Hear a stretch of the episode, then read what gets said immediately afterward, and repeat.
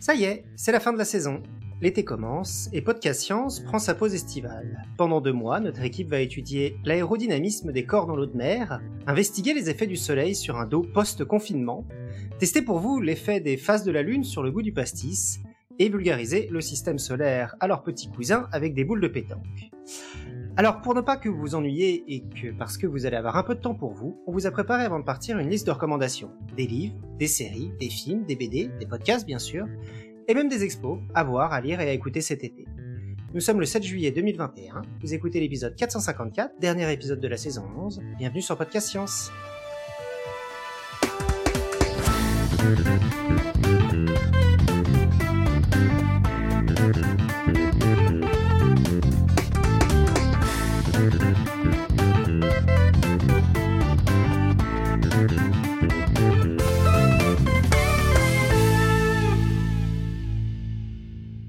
Alors, ce soir, c'est une émission un peu particulière. On s'est tous retrouvés pour vous donner des recommandations. Euh, donc moi-même, Johan depuis Paris, Pascal depuis pas loin de Mulhouse. Salut tout le monde. Cléora depuis Perduville. Salut, salut. Et Léa depuis Strasbourg. Bonsoir tout le monde. Alexa depuis Los Angeles. Salut tout le monde. Et Irène depuis euh, Bastia. Du coup, on va commencer. Mais j'ai pas été cité, t'as pas laissé Irène dire bonjour. euh. Bah ouais, oh. hein. Pardon, pardon, pardon. Bonsoir tout le monde. Et Pierre depuis euh, Paris. Bonsoir tout Je le monde. vérifier d'un œil quand même. Bien qu'il ait sa marinière, il est toujours à Paris. Euh, très bien, bah du coup on va commencer. euh, donc ça va être, euh, si je suis à peu près le conducteur, euh, livre, magazine, BD, série, podcast, film, chaîne YouTube, expo, bref, plein de trucs. Et donc on commence tout de suite par les livres. Et Topo voulait nous faire un petit rappel des livres recommandés durant la saison, les gens que nous avons invités cette année, les auteurs. En effet, parce que euh, à chaque fois qu'on interviewe euh, des personnes, on se s'enquiert sur euh, leur production livresque. Et donc cette cette saison, encore une fois, a été riche en invités qui ont présenté leurs livres. On commence par Gilles Mito, alias Eureka, dont, qui était l'invité de TUP lors de l'émission 423, qui nous parlait d'économie, et qui a sorti un livre qui s'appelle Tout sur l'économie ou presque. J'ai eu le plaisir avec Johan d'interviewer euh, Julien Bobroff qui nous a présenté son livre La quantique autrement et ce sera une de, enfin ce sera ma recommandation livre euh, principale euh, dans, cette rubrique puisque c'était vraiment un, livre qui m'a beaucoup plu. On l'avait interviewé dans l'épisode 429 qu'on avait surnommé le quantique des quantiques avec Julien Bobroff. C'est Eléa ensuite qui a interviewé Michel Chauvet euh, et qui nous a présenté notamment dans son interview lors de l'émission 439 l'encyclopédie des plantes alimentaires. Donc euh, si vous voulez euh, ne pas mourir crever un été en mangeant une plante, euh, peut-être euh, euh, profitez-en pour euh, vous euh, enquérir de ce livre. Et euh, pour finir, on a eu aussi le plaisir d'écouter Nils Barellon, qui était déjà venu une autre fois nous parler sur Podcast Science, mais cette saison-là, il est venu pour l'épisode 444 sur la chute des corps, nous parler de son polar scientifique, vol AF 747 pour Tokyo. Très bien, bah merci. Euh, bah, pour continuer sur les livres, euh, je comptais du coup faire ma première recommandation moi d'un livre. Alors c'est une auteure que j'aime beaucoup, dont j'ai lu euh, trois livres, je crois, qui s'appelle Svetlana Alexievich, qui est prix Nobel de littérature d'ailleurs, pour euh, pour mettre un peu la pression aux autres sur leurs recommandations. Et en fait, c'est assez particulier euh, la façon dont elle fait des livres. En fait, c'est euh, en fait elle écrit très peu. En fait, c'est énormément d'interviews, de très très, enfin des plus pas des interviews, des témoignages. On entend très rarement ça. Enfin, elle écrit très rarement ses, ses propres phrases et elle fait témoigner des, des Russes principalement euh, sur euh, bah, les, les, les épreuves qu'ils ont traversées dans leur vie. Euh, et donc, bah, par exemple, j'avais beaucoup aimé La guerre n'a pas un visage de femme, où elle a interviewé dans les années 80 des femmes qui ont vécu euh, la guerre que les Russes appellent la Grande Guerre, euh, donc la Seconde Guerre mondiale, et euh, qu'est-ce que ça faisait pour elles euh, en tant que, spécifiquement en tant que femme? Et aussi, il y a eu la fin de l'homme rouge qui interrogeait des Russes dans les années 90 et 2000 sur la fin de l'URSS et qu'est-ce que ça changeait pour eux? Et c'est souvent très très intéressant. Il y a beaucoup de témoignages de toutes les classes sociales, de tous les métiers, de tous les voilà. Donc c'est très intéressant. Et je comptais du coup vous parler de son livre dont on a pas mal entendu parler, qui s'appelle La Supplication, parce qu'en fait c'est à partir de ça qu'a été fait la série sur HBO sur Tchernobyl. Donc vous avez peut-être entendu parler de voilà et en fait la supplication en fait c'est beaucoup des personnages en fait sont créés à partir des témoignages de ce de ce de ce livre. du coup, c'est assez dur à lire, forcément. Hein. C'est que des chroniques de gens qui ont vécu de près ou de loin de Tchernobyl, soit des gens qui habitaient vraiment tout près, soit des, des ingénieurs, des médecins, des liquidateurs, etc., etc. J'imagine que tu fais une recommandation aussi pour cette mini-série. Je recommande aussi effectivement Tchernobyl si vous l'avez pas vu, c'est très chouette effectivement. Mais alors je... je, je, j'avais, moi j'ai lu le livre en anglais donc j'avais pas, euh, j'avais pas tilté sur le sur le titre en fait, mais je recommande aussi chaudement ce ce livre. Et euh, pour Tchernobyl aussi, je recommande un documentaire qui date de quelques années déjà, qui se trouve d'ailleurs sur YouTube, qui s'appelle La bataille de Tchernobyl. Si vous voulez aussi des interviews de liquidateurs, des, une analyse à la fois politique et scientifique de la catastrophe. Euh, c'est un excellent documentaire qui complète, euh, je pense, la série et ce livre. Du coup, je vais vous en lire un extrait, une petite page. Voilà. Ce jour-là, je me suis présenté à mon poste de chef de laboratoire de l'Institut de l'énergie nucléaire de l'Académie des sciences de Biélorussie. Notre institut se trouve à la campagne, dans la forêt, et le temps était merveilleux. Le printemps. L'air était pur et frais. Je me suis étonné de voir que les mésanges que j'avais apprivoisés pendant l'hiver, en accrochant des morceaux de saucisson à une lucarne, n'étaient pas là. Avait-elle trouvé une meilleure nourriture ailleurs? À mon arrivée, un vent de panique régnait autour de notre réacteur à nous. Les dosimétres montraient une aggravation de l'activité. Sur le filtre à air, elles avaient augmenté de 200 fois. La dose à l'entrée des bâtiments était de près de 3 millitrongen par, par heure. C'était très grave. Cela représente la limite admise dans les locaux soumis à l'irradiation pour une durée de travail ne dépassant pas 6 heures. Une première idée nous est venue. L'enveloppe de l'un des éléments calorifères avait perdu son échantillité dans la zone active. Nous avons vérifié, tout était normal. Il était également possible qu'un conteneur eût été endommagé pendant un transport au laboratoire radiochimique. Mais dans ce cas, allez donc nettoyer l'asphalte. De plus, on annonçait par les haut-parleurs intérieurs qu'il ne fallait pas quitter les bâtiments. La cour s'est vidée aussitôt, plus personne, c'était effrayant. Les dosimétristes ont contrôlé mon bureau, ma table, mes vêtements, les murs, tout luisait. Je me suis levé, je n'avais pas envie de rester assis sur une chaise. Y avait-il un accident à l'Institut, une fuite, et comment tout désactiver? Un vrai casse-tête. J'ai toujours été tellement fier de notre réacteur, j'en connaissais chaque millimètre. Nous avons téléphoné à la centrale d'Ignalina, en Lituanie, non loin de chez nous. Chez eux aussi, c'était la panique. Nous avons également appelé Tchernobyl, mais personne ne répondait. Vers midi, les choses se sont précisées. Un nuage radioactif couvrait tout Minsk. Nous avons pu déterminer qu'il s'agissait d'iode, un accident dans un réacteur. Ma première réaction a été d'appeler ma femme et de l'avertir, mais tous les téléphones de, l'Institut étaient sur écoute. Oh, cette peur éternelle que l'on nous a inculquée pendant des décennies, et les miens qui ignoraient tout. Ma fille, après ses cours au conservatoire, se promenait en ville avec des amis. Elle mangeait des glaces. Téléphoner pouvait m'attirer des problèmes, me valoir le retrait de mon habilitation au secret. Mais je n'ai pas pu me retenir et j'ai décroché le téléphone. Écoute-moi attentivement. Et de quoi parles-tu? m'a demandé ma femme, tout fort. Parle plus bas. Ferme les fenêtres. Mets tous les aliments dans des sacs de plastique. Mets des gants de caoutchouc et essuie tout ce que tu peux avec un chiffon humide. Lave le plancher. Enveloppe le chiffon et la serpillière dans un sac et jette-le. Remets au lavage le linge qui sèche sur le balcon. Qu'est-ce qu'il y a eu chez vous? Chut Dilue deux gouttes d'iode dans un verre d'eau, lave-toi les cheveux. Que Mais j'ai raccroché. Ma femme travaillait elle-même dans notre institut, elle avait dû comprendre.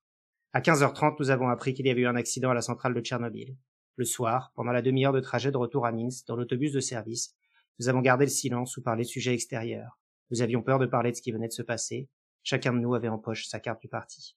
Voilà, et j'espère que ça vous a plu. Moi, j'ai beaucoup aimé. C'est très bien lu, très bien lu. On s'y croirait. On est dans l'ambiance tout de suite. Hmm. Euh, et du coup, on enchaîne sur Pascal qui va nous parler de Expiration de Ted Chiang. Voilà, pour une fois, je, je, je vais parler un petit peu. Euh, pour conseiller effectivement ce livre, euh, alors tout le monde connaît pas forcément Ted Chiang, euh, il écrit très peu. Euh, en 25 ans, il a écrit 16 nouvelles, c'est pas grand-chose. Il n'a pas eu de prix de Nobel, mais il a eu euh, en 16 nouvelles 4 prix Hugo, 6 prix Locus, 4 Nebula, ce qui est quand même pas mal. Euh, il n'y a pas grand monde qui peut qui peut se vanter de, de tout ça. Euh, il a fait deux, deux recueils de nouvelles. le premier qui s'appelle La Tour de Babylone en français.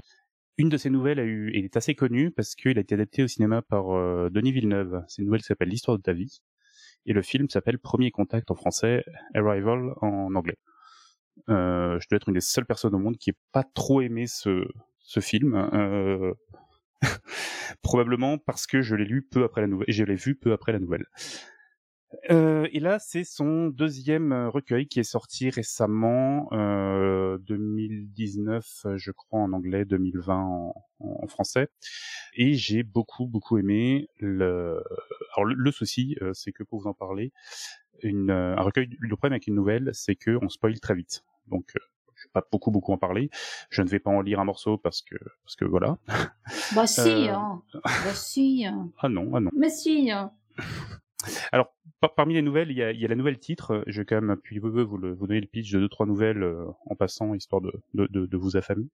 Euh, la nouvelle titre, euh, donc Expiration, euh, se passe dans un monde peuplé de, de robots pneumatiques. Il y a à peu près que ça. C'est assez bizarre. Ça fait très, très steampunk.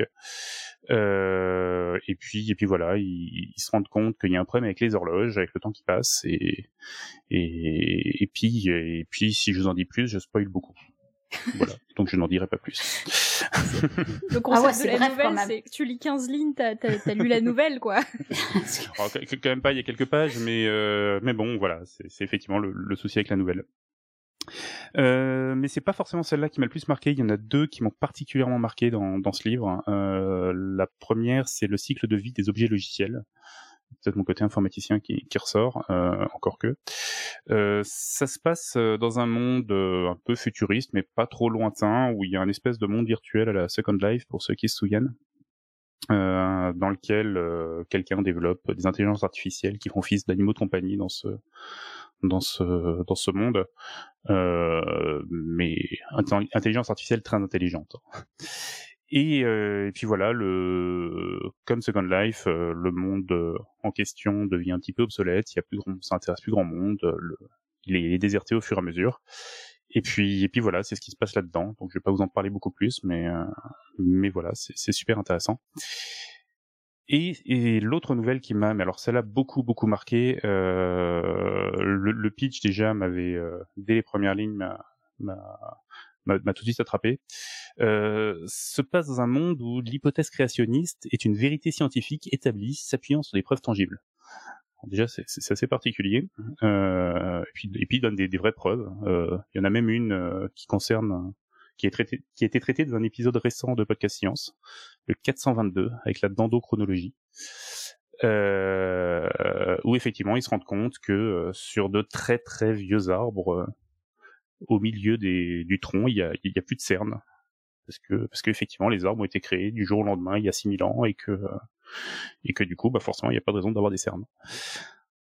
Donc voilà, euh, c'était les deux nouvelles qui m'ont marqué. Alors euh, oui, je, je, même chose, j'en parlerai pas plus parce qu'une fois de plus, ça, ça, ça, ça spoilerait trop. Euh, mais sinon, il y a d'autres nouvelles. Euh, une qui, qui me rappelle euh, furieusement le cycle des robots d'Asimov. Il y en a une qui traite du voyage dans le temps, mais euh, mais pas futuriste par contre, c'est original. Euh, la question du, du, libre arbitre est pas mal traitée, une nouvelle qui parle du paradoxe de Fermi, etc., etc. Alors c'est moi c'est de la SF comme je l'aime, c'est pas forcément du grand spectacle, etc., etc. C'est c'est mais ça fait ça, fait réfléchir. Euh, enfin il y a pas mal de, sujets qui font réfléchir, notamment celle sur qui traite du libre arbitre. Euh, et euh, et puis et puis il y a pas mal de sujets qui sont qui qu'on a déjà vu passer à, pas mal de reprises qui sont pas forcément très originaux mais il les traite d'une manière qui fait que, euh, que, que ça fait cogiter et puis ben on y réfléchit dans dans les jours qui suivent la lecture euh, donc voilà, si pour vous la SF c'est autre chose que des aventures spatiales ou des batailles de super-héros et que vous aimez le format court, courez lire ce recueil. Éventuellement le premier aussi parce qu'il était très très bien également. Voilà. Moi, j'ai une recommandation pour les futurs épisodes de Podcast c'est euh, plus de Pascal. Ouais, moi je suis d'accord, moi. moi aussi. Ouais. Si Pascal, vous là d'accord avec cette affirmation, euh, envoyez-nous des mails d'amour pendant l'été pour plus de Pascal. Eh bien, du coup, je propose d'enchaîner, oui, sur la trilogie martienne euh, d'Alexa. Ouais, voilà. Alors de, Kim Stanley Robinson, hein, je, vais m'effacer devant ce monument. Euh, mais du coup, j'aime bien la transition par rapport à ce que tu dis, Pascal, parce que la trilogie martienne, justement, même si on a le côté on va coloniser Mars, c'est quand même un livre qui est aussi pas de la science-fiction euh, space opéra, quoi. C'est pas des super-héros, c'est pas des choses comme ça. C'est vraiment un roman, donc euh, qui, qui est comme son nom l'indique une trilogie, qui s'appelle donc le premier roman s'appelle Mars la rouge, ensuite on a Mars la verte et Mars la bleue, qui retrace l'idée de la colonisation de Mars mais pas uniquement. On ne parle pas uniquement de coloniser Mars, terraformer Mars, etc. Euh, c'est un roman qui pourrait plaire à énormément de monde, qui pourrait plaire à des sociologues, qui pourrait plaire à des gens qui aiment la politique, qui pourrait plaire à des scientifiques, euh, qui pourrait plaire à tant de choses parce que c'est un roman qui se passe dans un futur proche. Euh, il a été écrit dans les années 90 et il se situerait à peu près en 2025, je crois. Donc on y est quasiment. Hein.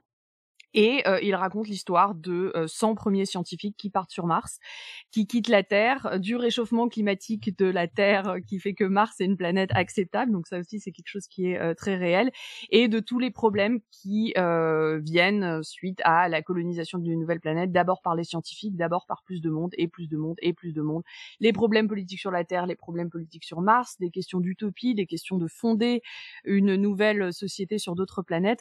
Donc c'est un roman qui est euh, je pense qu'on peut dire un roman d'anticipation aussi. Enfin, il y a énormément de choses et euh, je voulais le rappeler aujourd'hui, même si c'est un roman qui est assez ancien, euh, pas uniquement parce qu'il a lui aussi gagné les prix Nebula, Hugo, etc., mais parce que c'est un roman que je trouve extraordinairement actuel. quand on lit aujourd'hui, même si la science est un peu datée parfois, forcément, on se retrouve sur des problématiques qui nous arrivent exactement actuellement. Donc euh, c'est vraiment un monument, je trouve, de la de la hard science fiction qui est vraiment à lire. Et euh, bah, Kim, Stanley Robinson a écrit d'autres livres depuis, et il a d'ailleurs été interviewé très très récemment euh, par Nicolas Martin dans La méthode scientifique. Pareil, un épisode que je recommande où il parle de la trilogie martienne, il parle de pourquoi il a écrit la trilogie martienne et comment, comment sa vie a changé après ça aussi. mais il parle vraiment de beaucoup de choses derrière ce, ce roman. Donc donc voilà, c'est un, un roman très actuel que je conseille à tout le monde. Je crois que Johan l'a lu aussi, si tu veux donner ton avis là-dessus. Je sais pas réussi à le finir. D'accord. ah mais si, c'est euh, parfait ça. euh, J'avoue que je suis pas un méga fan de Hard SF. Je me suis typiquement ennuyé de sur The Martian, euh, qui est très euh, truc très technique, etc. Euh, souvent m'ennuie un petit peu. Je dirais que j'aime bien la SF un peu plus euh, peut-être un peu, enfin oui, moins réaliste et, et plus... space opéra. Oui, faut, non, faut pas forcément space opéra, mais moins réaliste, ouais, effectivement. Je, j'ai pas très envie d'avoir trop de physique dans mon, dans mes lectures. Ça, tire à balle, ça tire à balle réel ici. Pardon. Donc pour couper au montage, tu, tu m'as un peu.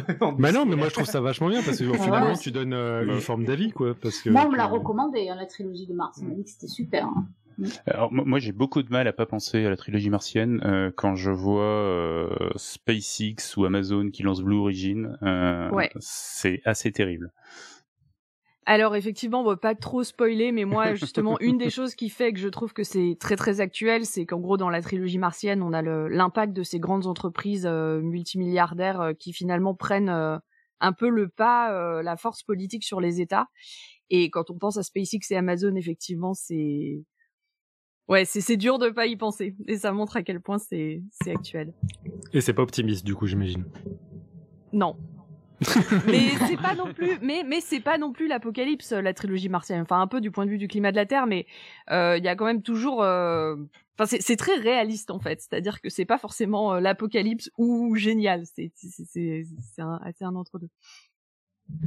Deux, recommandations euh, qui, se suivent. L'une que Cléora a mis euh, sur le, la chatroom, c'est un grand entretien sur la méthode scientifique, euh, visiblement, qui a parlé de, ce, de, ce, de cette trilogie de Kim Stanley Robinson. Et la deuxième, c'est une vidéo qui est sortie là tout juste de Kurzgesagt ou In a Nutshell, dans lequel il parle de terraformation, mais non pas de Mars, mais de Vénus et il montre euh, dans une petite vidéo dont je partagerai le lien justement comment on pourrait euh, en quelques milliers d'années terraformer une planète de manière réaliste et c'est assez euh, c'est assez étonnant en fait les solutions qu'il faudrait déployer pour pour pouvoir le faire. Très bien. Et ben donc on passe à Eléa. Je crois que tu avais une recommandation en livre. Effectivement, alors moi je vais recommander un des rares livres que j'ai eu le temps de lire euh, pour le fun euh, cette année, parce que euh, cette année a été quand même un peu intense. Mais c'est un livre qui s'appelle Sous la forêt de Francis Martin. Donc Francis Martin, c'est un chercheur à l'INRA à Nancy et euh, il a écrit un livre du coup sur les interactions entre les champignons et les arbres. Donc si vous avez aimé euh, des livres comme Jamais seul de Marc-André Sellos, vous aimerez probablement Francis Martin.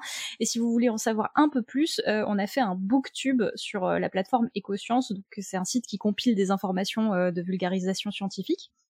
Euh, dans les régions.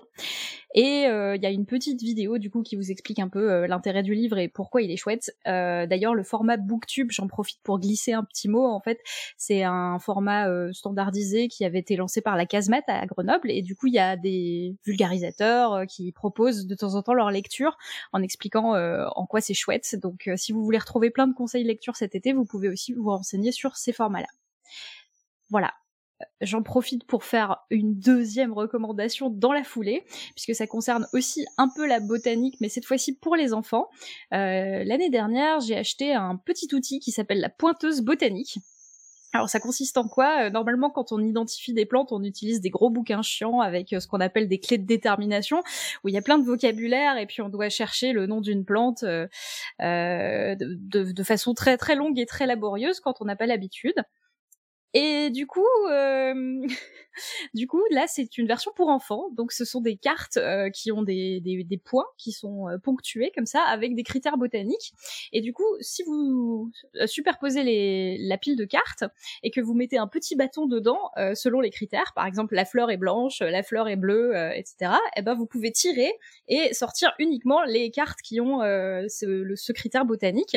Et vous pouvez faire ça plusieurs fois d'affilée pour identifier une plante de façon euh, un peu mécanique comme ça. Voilà, donc c'est pour, des botanistes euh, un peu avancés, ça ne vous servira à strictement rien puisqu'il n'y a que 100 plantes dedans. Mais pour des enfants, euh, ça peut être très chouette pour apprendre à identifier les plantes. Voilà. Donc si vous avez envie d'essayer ça cet été, pour les enfants, c'est un livre qui est disponible en librairie. Enfin, c'est un, support qui est disponible en librairie, qui a été créé par euh, le CAUE de l'Essonne. Et euh, voilà, c'est une association, c'est super bien euh, pour, pour découvrir les plantes. Donc voilà, n'hésitez pas. C'est sympa comme suggestion, ça, pour les enfants. Hmm. Moi aussi, j'ai des suggestions pour les enfants à la fin, je crois. non, mais on a dit, euh, faut pas couper. Euh, qu'est-ce que tu vas dire avant? On a un comité éthique. À la demande générale de la chatroom en folie, Pascal est de retour pour sa deuxième. ouais, Pascal. Alors, Johan, tu nous as dit que tu n'aimais pas la RDSF, que tu n'avais pas aimé The Martian, et du coup, vu que je suis un petit peu sadique, euh, je vais recommander le troisième roman de l'auteur de The Martian, euh, que j'ai lu il y, a, il y, a, très peu de temps. Il est sorti en mai, il paraîtra en France le 6 octobre aux éditions Brajlon, donc c'est vraiment tout tout neuf. Il s'appellera en français Le Projet Dernière Chance. Euh, et donc, euh, le titre en VO, c'est Project Hail Mary. Euh, comme Seul sur Mars, c'est de la, de la bonne SF qui tâche, euh, ça en énerve certains, euh, de la bonne hard SF qui, qui tâche, pardon, ça en énerve certains, dont, dont Johan, vous l'avez compris. Euh, voilà, ça, ça commence dans un, un, homme se réveille, Ryland Grace, dans, dans, une espèce de, de, de, de, salle très, très, avec peu d'espace. Euh, il a aucun, il se souvient de rien, il se souvient plus de son nom, rien du tout. Euh, il se rend, il se rend compte assez rapidement que c'est un vaisseau spatial. Alors vu que c'est du, vu que c'est du handiwork, c'est qu'il aime bien euh, faire plein de, plein d'expériences, montrer que que, que, que, la science cool. Euh, ben, il se rend compte c'est un vaisseau spatial en utilisant un pendule pour, pour mesurer la gravité et, et se rendre compte que c'est pas tout à fait la, la gravité terrestre. Voilà. Euh, et puis au fur et à mesure du, du, du livre, les, les, souvenirs lui reviennent un peu, son nom, son, ce qui s'est passé avant, pourquoi il est là. Et en fait, pourquoi il est là, c'est que euh, c'est qu'il est un vaisseau spatial qui a été envoyé vers Toseti parce que la Terre, la vie sur Terre est menacée euh, par une menace exobiologique, histoire de de, de, de spoiler un tout petit peu. Euh, et puis voilà, c'est tout, tout, ce passage est super intéressant. On voit pourquoi, euh, pourquoi, euh, comment la menace est apparue, euh, voilà. Mais c'est pas, c'est pas tant le sujet du livre. Le sujet vient après, euh, mais je vais pas en parler plus parce que, parce qu'une fois de plus, j'aime pas le spoil. et puis c'est un truc qui est, qui est pas tout à fait spoilé sur, même dans le quatrième de couverture. Donc voilà, c'est, c'est vraiment bien, c'est passionnant. C'est comme Seul sur Mars, il y a il y a pas mal de suspense, euh, tout se passe très vite, il y a, pas mal d'action. Euh, et voilà, j'ai beaucoup j'ai beaucoup aimé ce livre. Et puis en plus, il y a, y a, un petit lien euh, avec une nouvelle de Ted histoire de reboucler sur euh, sur euh, sur ma ma première recommandation. Voilà. Mmh, tout est lié, n'est-ce pas? Bah, J'attendrai l'adaptation aussi, je crois. D'ailleurs, effectivement, elle, est prévue l'adaptation au ciné euh, avec euh, qui devrait ouais, arriver très très rapidement. Euh, et, Matt Damon. Non, non, pas, pas, cette fois, pas cette fois. Ryan Gosling. Merci. Oh, ah ouais. incroyable. Waouh. Joli. Ah, je l'ai cherché sur MDB. Hein, je... bah, J'espère que c'est pas un personnage euh, qui a beaucoup d'expressions de visage parce que sinon c'est foutu avec Ryan Gosling quand même. ah, ça va, Très bien, et ben on va finir alors. Euh... Ah, attends, euh, Joanne, j'avais juste une petite recommandation euh, à faire pour ceux qui euh, veulent en, savoir plus et qui aiment écouter des, des, des podcasts anglo-saxons. Et j'avais écouté justement un podcast sur Andy Weir et notamment il parle de Project Hail Mary, un podcast que j'aime beaucoup. Il s'appelle Imaginary Worlds. C'est l'épisode 172, Weird Science. Et euh, dedans, justement, il révèle que certes, dans la quatrième couverture, il n'y a pas de, il a pas de spoiler, mais qu'il a obtenu une recommandation de J.R.R. Martin, le gars qui a fait euh, euh, Game of Thrones, dans lequel la recommandation contient un spoiler majeur. donc, euh, si vous achetez le livre et que vous voulez pas vous spoiler, vous pouvez lire la quatrième de couverture, mais ne lisez certainement pas les recommandations parce qu'il y a justement ce spoiler. Alors, j'ai d'ailleurs commencé à le lire euh, suite à cette interview de Andy Weir. Voilà. Ah. c'est très intéressant justement. Ça parle de hard science et comment euh, comment il écrit alors que bah, le gars il se, se considérait pas du tout comme euh, au début comme un, un, un, auteur quoi, un auteur mm. même même de science-fiction et donc c'est vraiment vraiment très sympa. Et d'ailleurs ce podcast est recommandé de façon générale. Tout à fait. Et donc on va finir avec euh, Alexa et Irène, je crois, qui avaient des recommandations encore et aussi. Oui, alors euh, du coup aucune transition pour le coup. Euh, c'est absolument pas de la science. Les deux, quoique un, c'est de la cuisine, donc on peut considérer que la cuisine c'est un peu de la science, c'est un peu comme faire des manips, mais bref. Donc j'ai deux recommandations qui ne sont pas de la science. Euh, la première, c'est le livre du podcast, euh, le livre Entre nos lèvres, tiré du, du podcast éponyme de Margot Roll et Céline Malvaux. Vous a déjà parlé de ce podcast euh, l'année dernière, il me semble, avec Johan. C'est un podcast qui euh, interview des femmes et des hommes euh, sur leur sexualité de manière très euh, comme une conversation et qui euh, en fait euh, permet de se rendre compte de, de des pratiques, de, de, de faire sauter pas mal de tabous. Et donc c'est un podcast qu'on aime beaucoup parce que euh, il est vraiment très, euh, il permet de libérer la parole sur pas mal de choses qui sont pas forcément faciles. Et euh, le livre donc est tiré du podcast, mais rajoute aussi d'autres interviews et il est construit comme plusieurs étapes qu'on peut avoir par rapport et plusieurs questionnements qu'on peut avoir par rapport à la sexualité et les vécus de certaines personnes. Et voilà, du coup, moi j'ai beaucoup aimé ce livre qui est aussi pas seulement juste hein, un livre de poche, c'est un livre grand format avec une couverture dure, etc. Donc il est aussi, c'est un bel objet. Et donc, si ce genre de sujet vous intéresse, euh, ben allez-y. Je pense notamment, moi, c'est typiquement un livre que j'aurais bien aimé lire quand j'étais euh, ado, par exemple, que j'avais 16-17 ans et que j'avais peut-être une vision complètement déformée. Euh, bah, de la sexualité et de tout ça par rapport à, à pas mal de médias ou de d'histoires qu'on consomme à cet âge-là. Donc euh, ça c'est ma première euh, recommandation hors science et la deuxième, alors on passe encore complètement du coq à l'âne, c'est un livre qui s'appelle Terrine, rillettes, saucisson et pâté croûte de Gilles et Nicolas Véraud. Alors euh, comment j'en suis venue à, lire ce livre et à l'acheter, qui est un livre de recettes?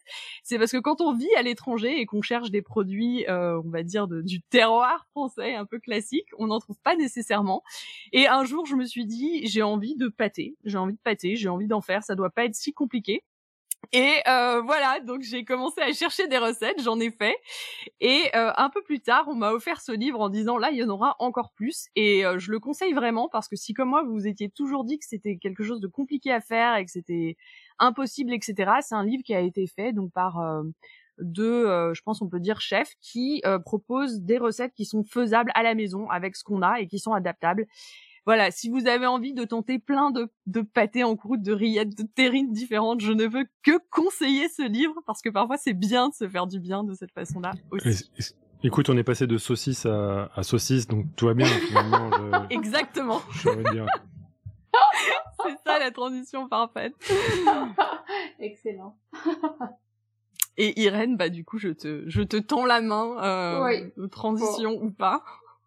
Bon, alors, il n'y a absolument aucune transition, et en plus, je n'ai rien préparé, donc ça va être euh, vraiment sans filet. Euh, alors, pour vous parler de bouquins que j'aime beaucoup, que je vous recommande, alors moi, je suis une grosse, grosse fan de Sylvain Tesson. Euh, donc là, il, vient de sortir un, un, un bouquin qui s'appelle L'énergie vagabonde, qui regroupe la plus, enfin une grande partie de ces de ces bouquins. Et, et donc c'est super. Enfin Sylvain Tesson, moi j'aime beaucoup parce que j'adhère beaucoup euh, au mode de pensée de, de cet homme-là. Et les, ses récits de voyage, je les trouve passionnants parce que d'abord il écrit vraiment très très bien, il a une plume superbe.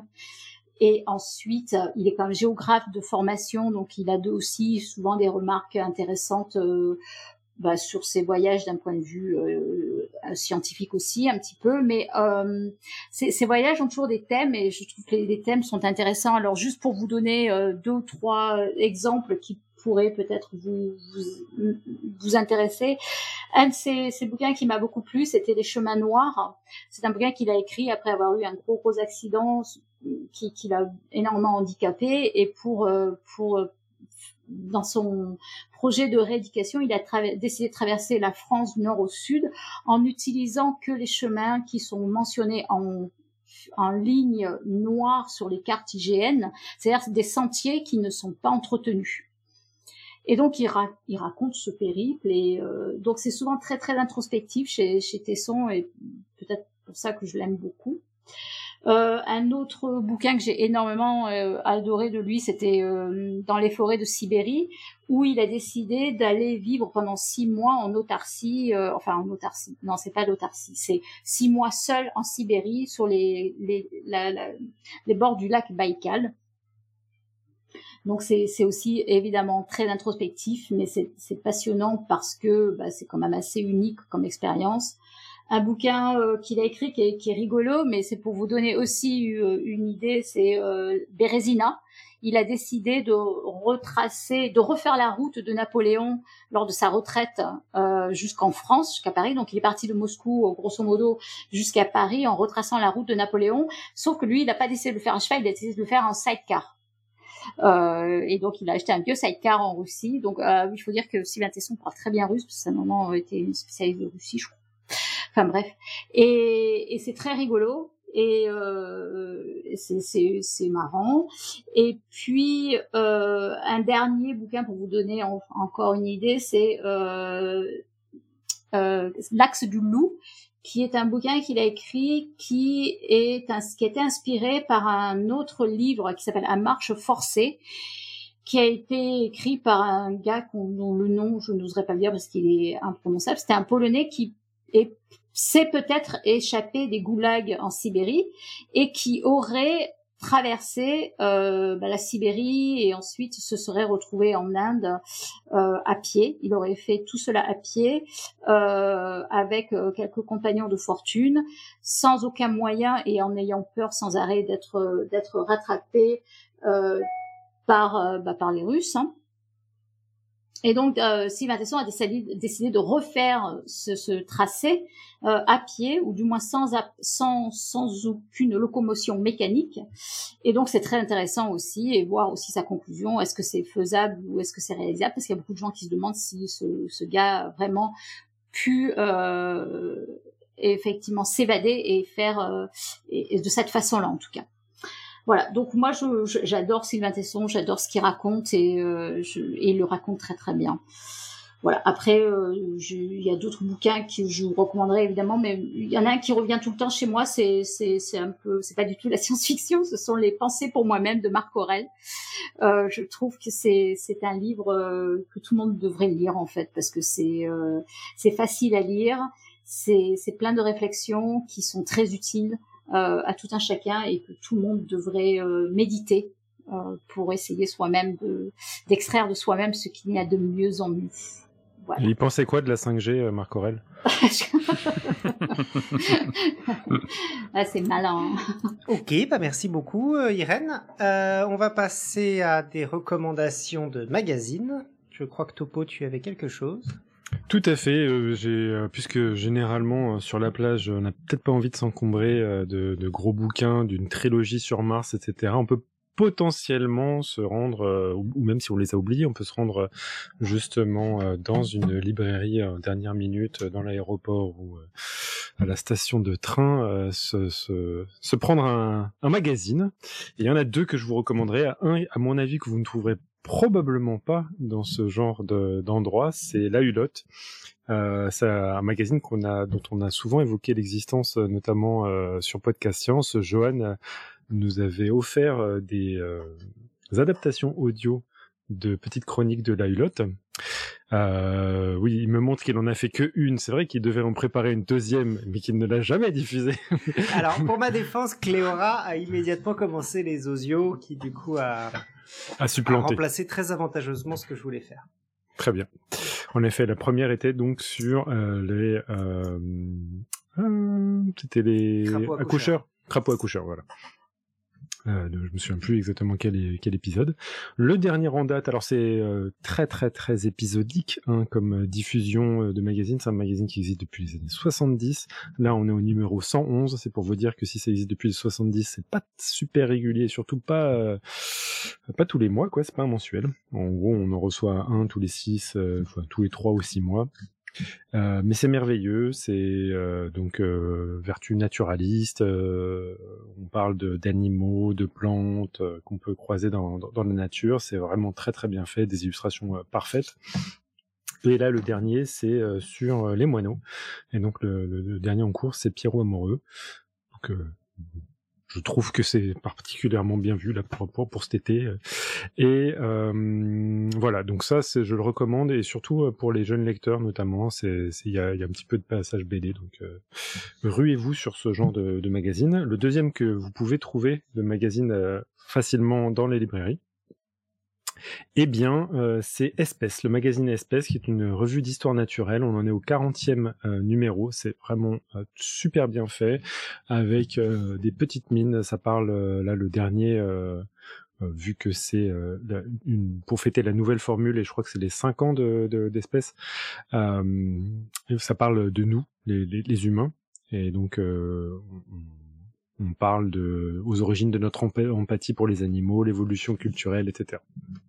Bref, c'est vraiment un super magazine, euh, notamment euh, parce que euh, il y est question d'évolution, de biologie, mais avec toujours une perspective, je trouve, en tout cas, liée à la société, liée aussi à l'art. Donc c'est pas que du brut science et avenir, science et vie. je trouve qu'il y a une certaine poésie naturelle qu'on peut retrouver dans ce magazine et qui donc est à mettre entre toutes les mains. Donc euh, on est d'accord, c'est de la vulgarisation alors quand même. C'est de la vulgarisation, ça reste parfois un tout petit peu pointu euh, lorsque euh, certains spécialistes des coraux ou de de la phylogénie viennent nous parler. donc je peux pas dire que tous les trucs soient accessibles. Cependant, on va dire que les trois quarts du, de, de, chaque numéro sont totalement accessibles et que c'est assez fascinant ce qui est. Enfin, moi, je l'utilise véritablement comme une source de de, de surprise et euh, voire de source pour mes, mes propres cours, mes bouquins, etc. Il y a vraiment du contenu de, de qualité. D'accord. Voilà. Mais c'est vrai que bon, c'est pas euh, genre, euh, c'est pas du Science et Vie Junior.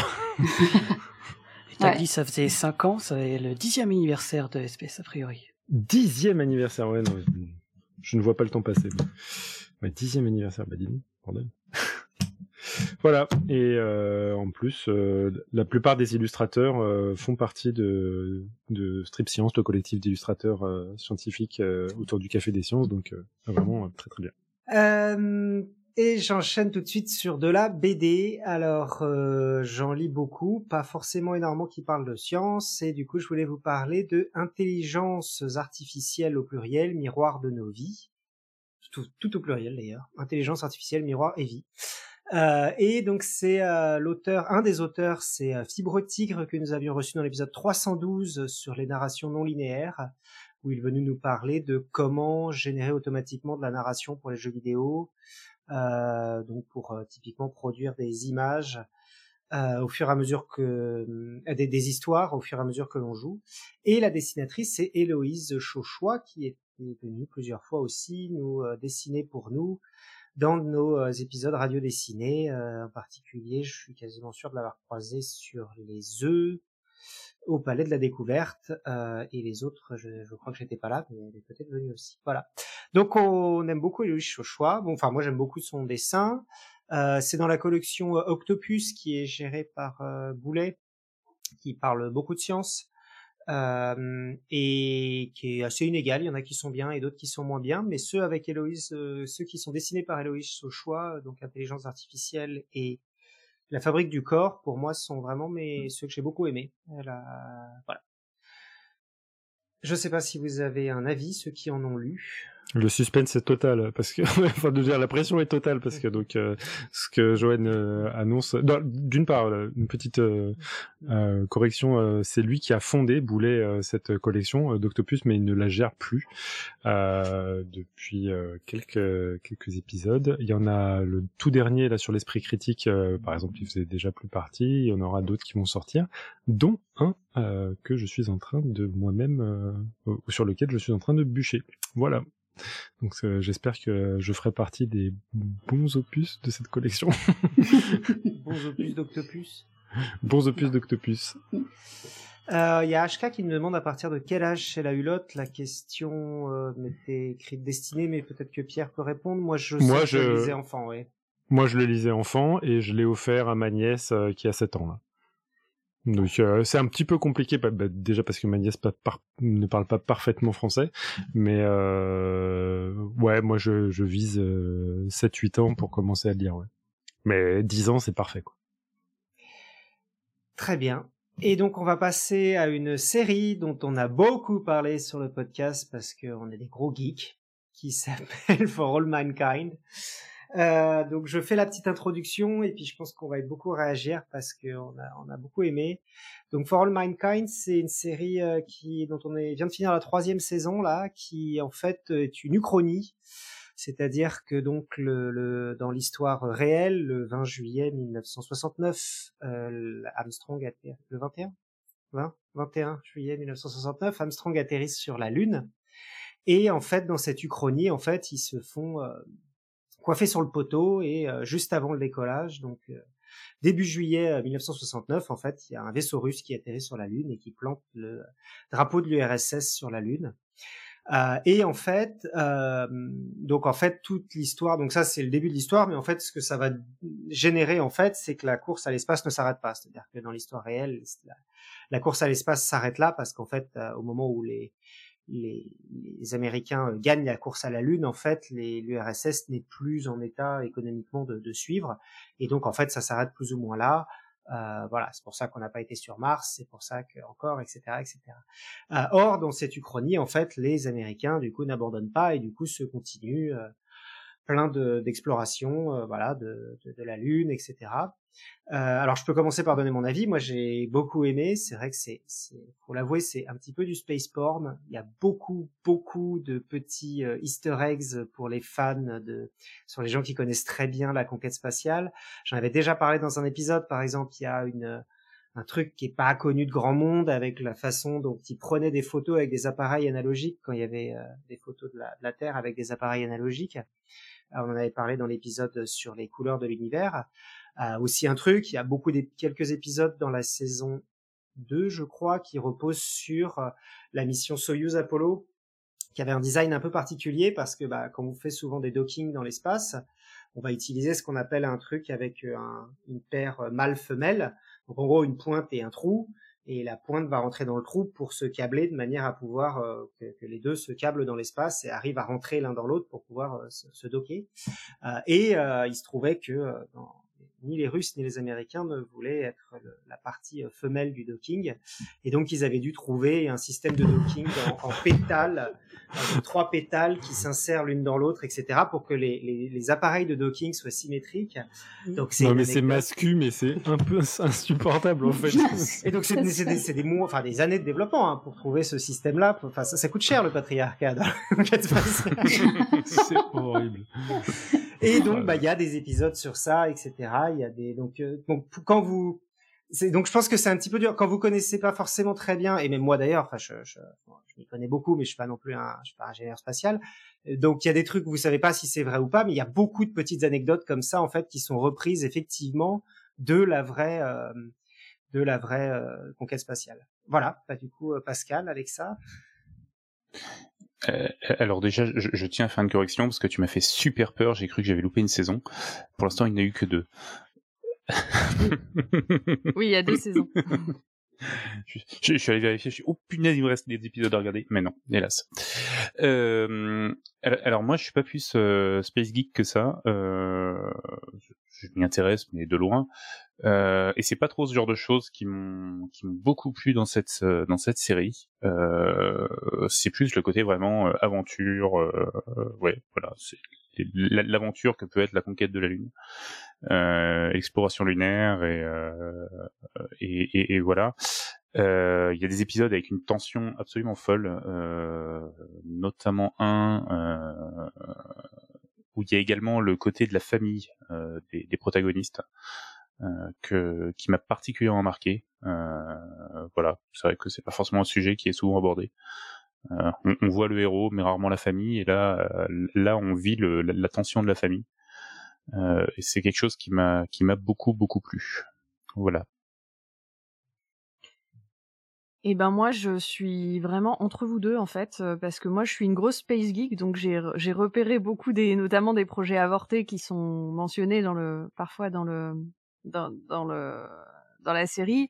Donc il y a ce côté-là que j'ai beaucoup aimé, le côté bien sûr exploration spatiale, le côté euh, ouais, le côté geek un peu euh, ingénierie et tout ça, gros vaisseau et tout. Euh, mais j'ai beaucoup aimé aussi le côté, euh, ouais, le côté que c'est non seulement une série qui arrive à, à parler, à rester techniquement, euh, je pense assez vrai et assez juste sur sur certaines choses, mais bon, pas surtout, mais sur beaucoup de choses, et qui en même temps, voilà, propose une histoire avec des protagonistes auxquels on s'attache. Je trouve que les personnages sont sont vraiment très très bien faits et pareil j'ai quelques épisodes en tête le final de la de la saison 2 par exemple j'ai trouvé que c'était c'était très fort euh, et voilà, je trouve que c'est une série du coup qui, même si vous n'aimez pas nécessairement, vous n'êtes pas forcément un gros space geek, il y a ce côté euh, histoire, euh, histoire des personnages qui est extrêmement euh, bien rendu.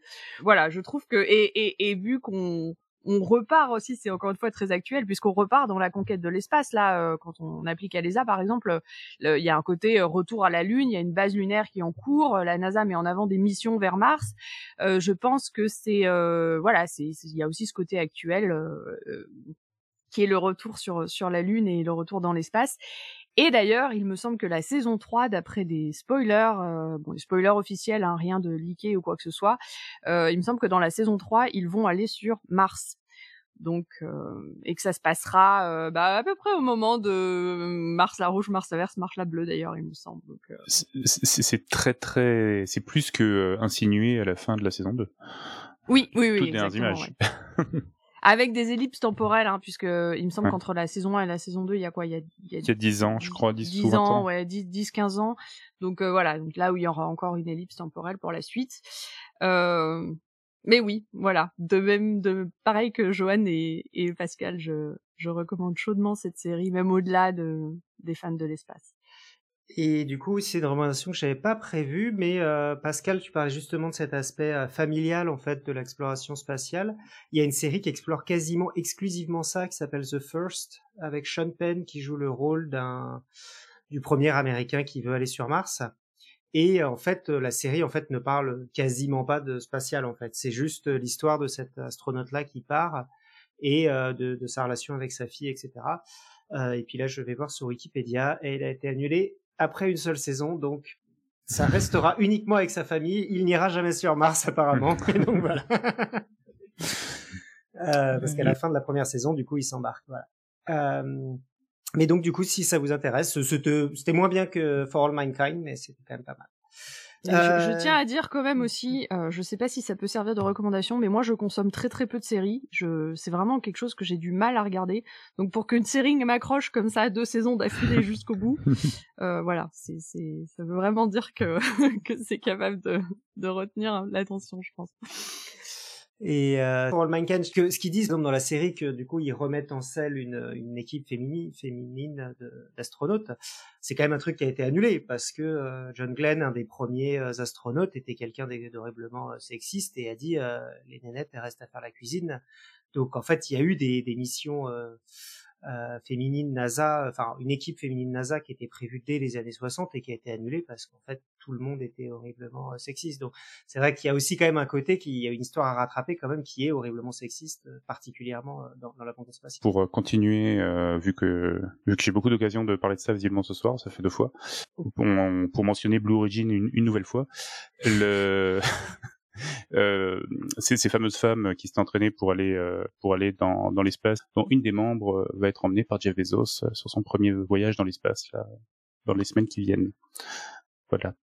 C'est vrai, elle est très âgée d'ailleurs et ouais, et ouais c'est elle a une carrière extraordinaire parce que à l'époque. Euh, elle a quel âge? où elle est d'arriver. 80 ans, je crois, un truc comme ça. Elle va aller dans l'espace à 80 ans. Wow. Ouais, ouais, ouais. Et c'est son rêve. Elle expliquait que c'était son euh. rêve, euh, c'était son rêve de toujours, quoi, et qu'elle pensait jamais que ce serait réalisé.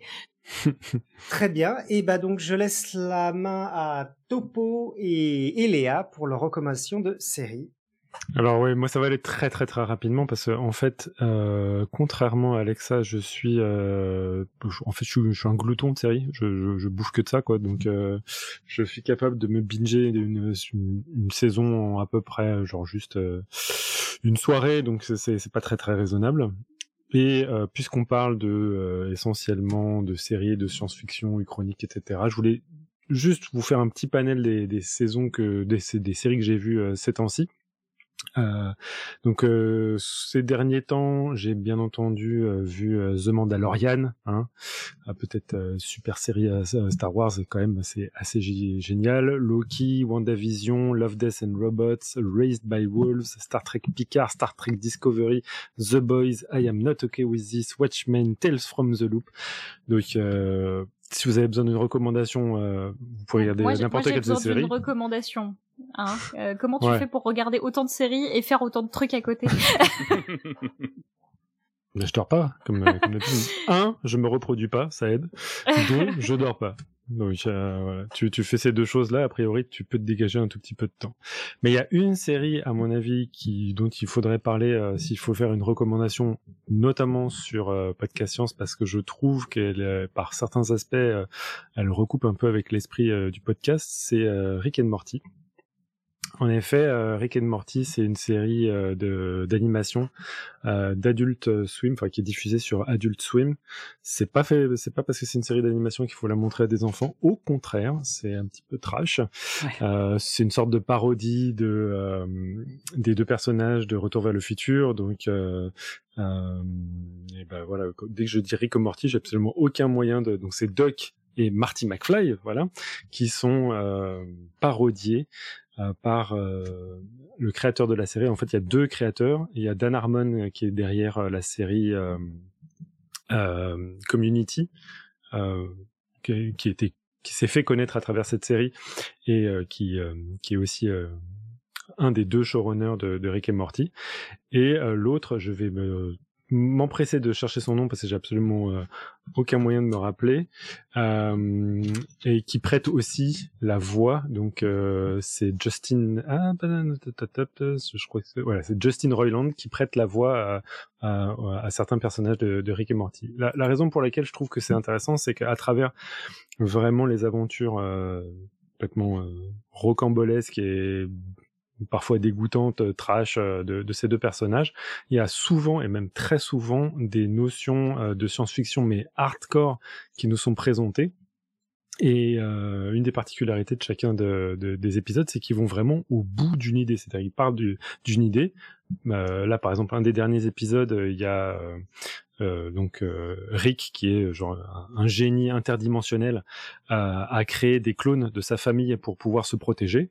Sauf qu'au bout d'un moment, bah, les clones euh, qu'il a fait, il les a fait, il les a rendus suffisamment ressemblants pour que ces clones créent eux-mêmes des clones, et ça entraîne tout un cataclysme avec des questions philosophiques surprenantes qu'on peut avoir. Justement, est-ce que le clone du clone du clone et, et ça, ça, ça, en arrive à solliciter parfois des, des, des, des philosophes comme, euh, comme Nietzsche euh, en se demandant est-ce qu'on peut tuer Dieu euh, juste avec un épisode de 20 minutes complètement tarabiscoté. Donc si vous avez un petit, un petit faible pour justement les, les, les contenus philosophiques tout en regardant une série un tout petit peu hardcore, c'est un très très bon choix. Alors moi j'ai eu vraiment énormément de problèmes à rentrer dedans parce que euh, les personnages ont des voix juste affreuses, mais vraiment affreuses. Le personnage de Rick ne fait que roter et péter euh, toutes les trois quarts du temps. Donc euh, moi, en fait, moi, ça me perturbe quoi, au bout d'un moment.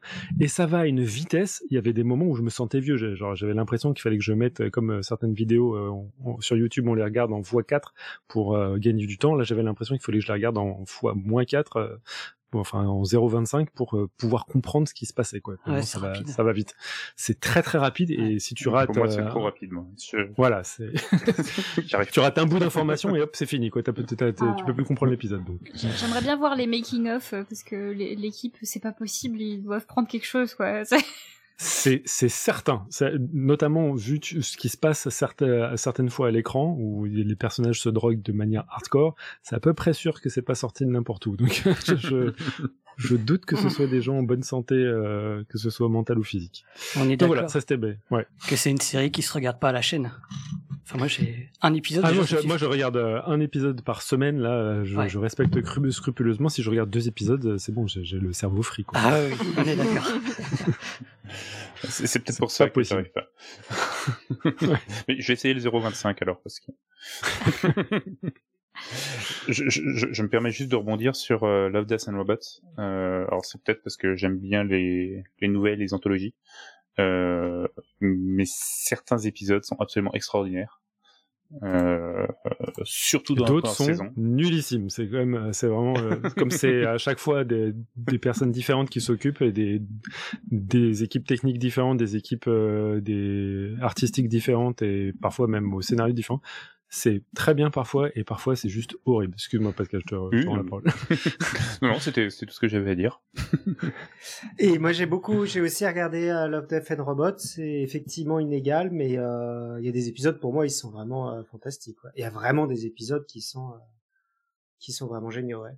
Donc c'est donc bah, pour un peu tout petit peu décrire la série, c'est des c'est des courts métrages d'animation euh, très science-fiction, très très science-fiction, très métal hurlant dans l'idée. Donc euh, très mm. euh, beaucoup de cul, beaucoup de gore, beaucoup de donc métal hurlant pardon qui est une revue de BD de science-fiction des années 80 française qui a beaucoup inspiré la science-fiction mondiale par leur thème un peu déjanté et leur science-fiction un peu adulte. du coup, ouais, non, très très chouette.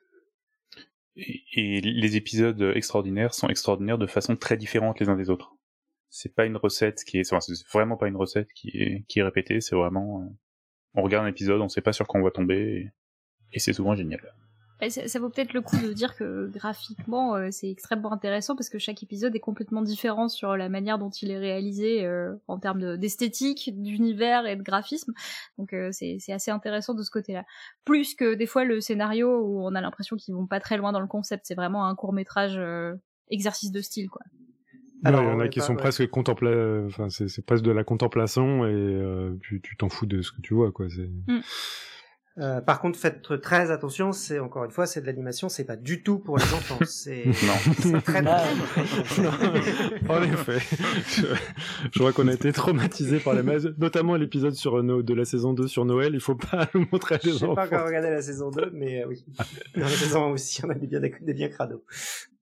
Euh, très bien, et ben on va passer au podcast si on a fini. Attends, attends, attends, il y a Léa, il y a aucune euh, ça J'ai pas eu le temps de faire ma recommandation de série, s'il te plaît. Ça ne sera pas très long.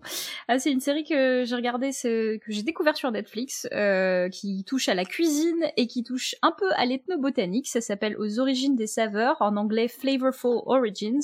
Et il y a trois saisons, c'est 40 épisodes de 12 minutes, donc ça se regarde assez bien. Et le principe, c'est que euh, les épisodes nous font découvrir la cuisine de Chine, euh, de plusieurs régions de la Chine, et surtout la façon dont certains produits sont, sont fabriqués. Donc il y a beaucoup de procédés artisanaux sur la transformation du gluten, de blé, euh, sur euh, toutes sortes de produits improbables que vous pourriez trouver dans vos assiettes si vous vous baladez en, en Chine. Et c'est magnifiquement filmé avec des caméras qui sont dans le détail de toutes les bulles de transformation et tout. Enfin c'est vraiment super intéressant. Et ça parle aussi de plantes, du coup pour ceux qui sont intéressés par l'aspect ethnobotanique de la chose. Et donc, euh, bah, ça, ça, montre comment dans les montagnes, ils utilisent des plantes que je ne savais même pas comestibles, euh, par exemple, euh, pour en faire toutes sortes de choses. Donc, c'est vraiment super bien si vous avez envie d'un peu d'évasion et d'un truc un peu léger pour découvrir des, de la cuisine un peu incroyable. Voilà. Je vois un épisode qui s'appelle La bouillie. Flutch. Euh, très bien. Et ben, on va parler de podcasts maintenant. Pas mal de recommandations podcasts, comme vous vous en doutez. Nous en écoutons tous beaucoup. Euh, donc, euh, Alexa, tu veux commencer? Oui, eh ben, allons-y. Donc moi, c'est un podcast donc en anglais. Euh, je crois que Topo avait déjà fait des recommandations sur ce podcast, Genetics Unzipped, et euh, je voulais parler d'un épisode qui s'appelle Six-Toed Cats and Cyclops Lambs: The Story uh, of Sonic Hedgehog. Donc euh, en français, les chats à six orteils et les agneaux cyclopes, l'histoire de Sonic Hedgehog. et en fait, cet épisode retrace tout simplement l'histoire du gène Sonic Hedgehog.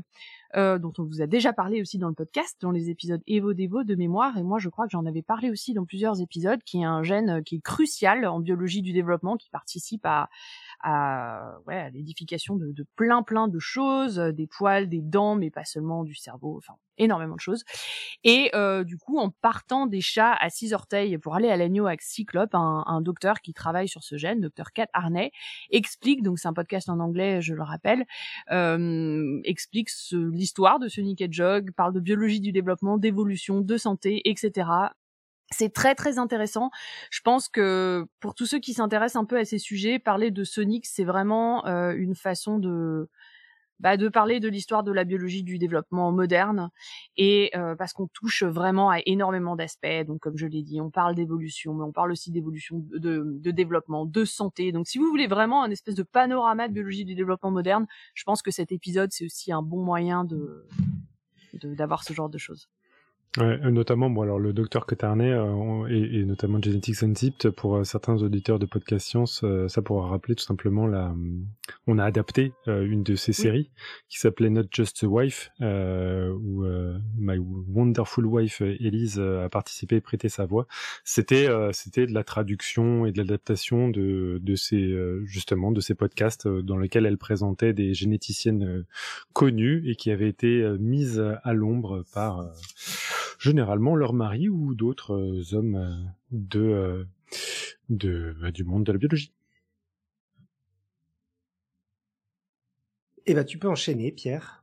Yes, euh, moi c'était juste une petite parenthèse pour vous rappeler que si vous cherchez des recommandations de, de, de podcasts, notamment des recommandations de l'équipe, vous pouvez trouver sur la page Qui sommes-nous de podcast de notre podcast euh, une liste de recommandations qu'on va peut-être tenter de mettre à jour euh, au fur et à mesure euh, de toutes euh, les recommandations de, de, de l'équipe de Podcast Science. Donc, si vous cherchez des inspirations, que ce soit anglo-saxon, français, en sciences et pas en sciences, bah, vous pouvez vous y référer là-dessus.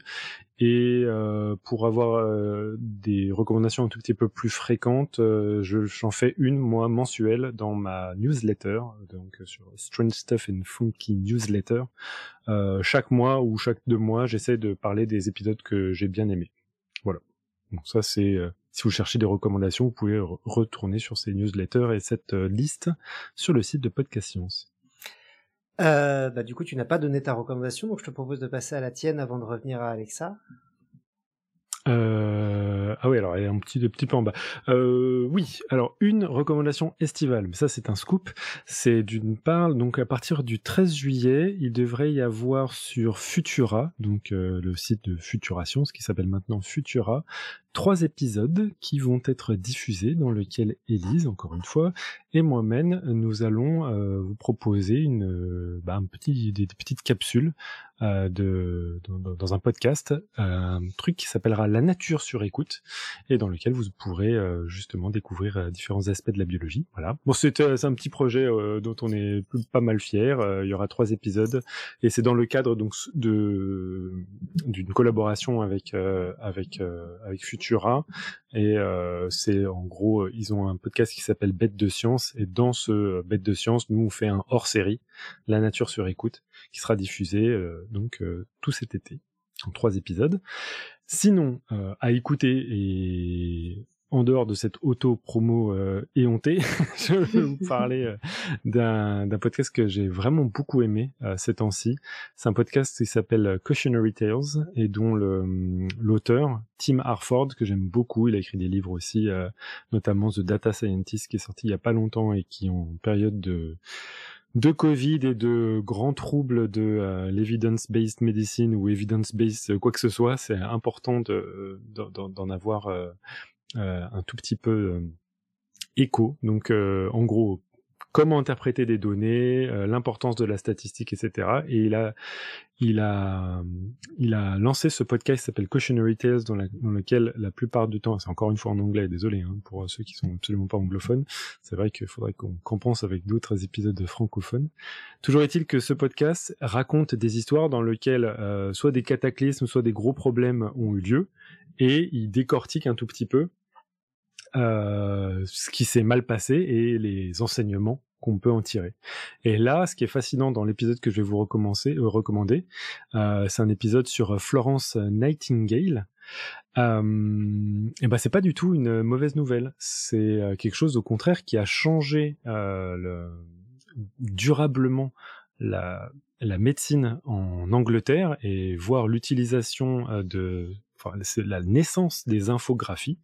C'est donc Florence Nightingale qui était une infirmière euh, dépêchée sur euh, des, fronts de, certaines guerres et qui a fait le constat euh, assez dramatique des conditions sanitaires des hôpitaux militaires et qui a proposé justement des solutions.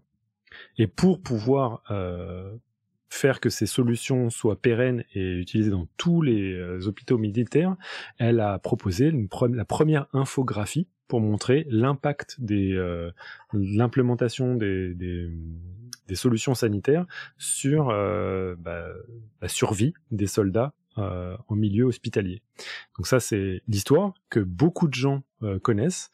là où Tim Harford arrive à faire quelque chose de absolument génial, c'est de raconter cette histoire et de dire que, en fait, si véritablement on analyse correctement les données, ben, on s'aperçoit qu'elle a un tout petit peu triché sur les données. Donc c'est assez euh, monumental et il faut il faut écouter ce podcast parce que à la fin on se retrouve à mais quelle est la leçon de cette situation-là? Et euh, cette ambiguïté, moi, je la trouve euh, fantastique parce que c'est un peu l'ambiguïté de la science en train de se faire, euh, de la science même de la situation actuelle dans laquelle vous avez des grands chercheurs, professeurs qui publient 3000 publications et qui sont reconnus pour leur travail qui se mettent à dire de la connerie et voilà donc c'est je, trouve que c'est intéressant de se rendre compte que tout n'est pas noir tout n'est pas blanc et que même les, les, plus belles histoires qui dans le siège desquelles on a fait les plus grands progrès en science sont pas nécessairement les les histoires les plus propres voilà et du coup, bah, c'est toi qui me l'as fait découvrir, effectivement, euh, le podcast de Cautionary Tales.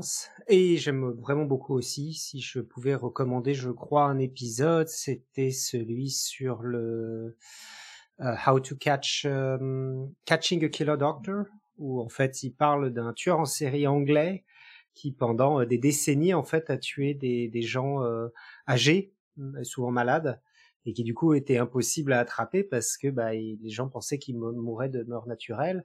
Et en fait, il a fini par être attrapé par les, statistiques, en fait. C'est-à-dire qu'au bout d'un moment, on s'est aperçu qu'il avait un taux de mortalité démentiel, même si individuellement, en fait, chaque mort avait l'air d'être tout, à fait naturel. Euh, voilà. Donc c'est non, c'est vraiment un c'est un très très très bon vulgarisateur, je pense qu'on peut le dire. Effectivement, il amène des concepts scientifiques en euh, à travers une histoire. On a on a absolument pas eu l'impression d'avoir d'avoir appris quelque chose et on l'a appris quand même quoi. C'est horrible. euh, du coup, je vais passer retour à Alexa, je pense. Euh, oui, alors on va encore une fois euh, euh, sortir de la science pour cette fois-ci. moi, j'avais envie de vous parler d'un épisode de podcast que j'ai écouté récemment et qui m'a énormément marqué. C'est un, épisode du podcast Passage de Louis Média. On vous a déjà parlé de, Louis Média aussi, notamment pour le podcast et peut-être une nuit sur l'inceste, qui me semble qu'on avait recommandé en début d'année, porté par Charlotte Puldowski. Donc Passage est aussi porté par Charlotte Puldowski et par le studio de production Louis Média. Donc Passage, c'est un podcast qui raconte des histoires euh, de vie assez euh, marquantes, euh, avec toujours en général le point de vue d'une ou deux personnes, et qui permet d'aller un peu plus loin sur ces expériences un peu un peu marquantes. et cet épisode-là, il s'appelle le tournage d'une vie. Euh, c'est un épisode sur les gens qui ont réalisé donc le, réalisateur euh, Boris Lojkin et l'actrice Nina Meurice euh, à propos du film sur la vie de Camille Lepage qui a été une photojournaliste tuée en Afrique quand elle avait je crois 27 ans enfin autour de 25 ans. Elle était très jeune.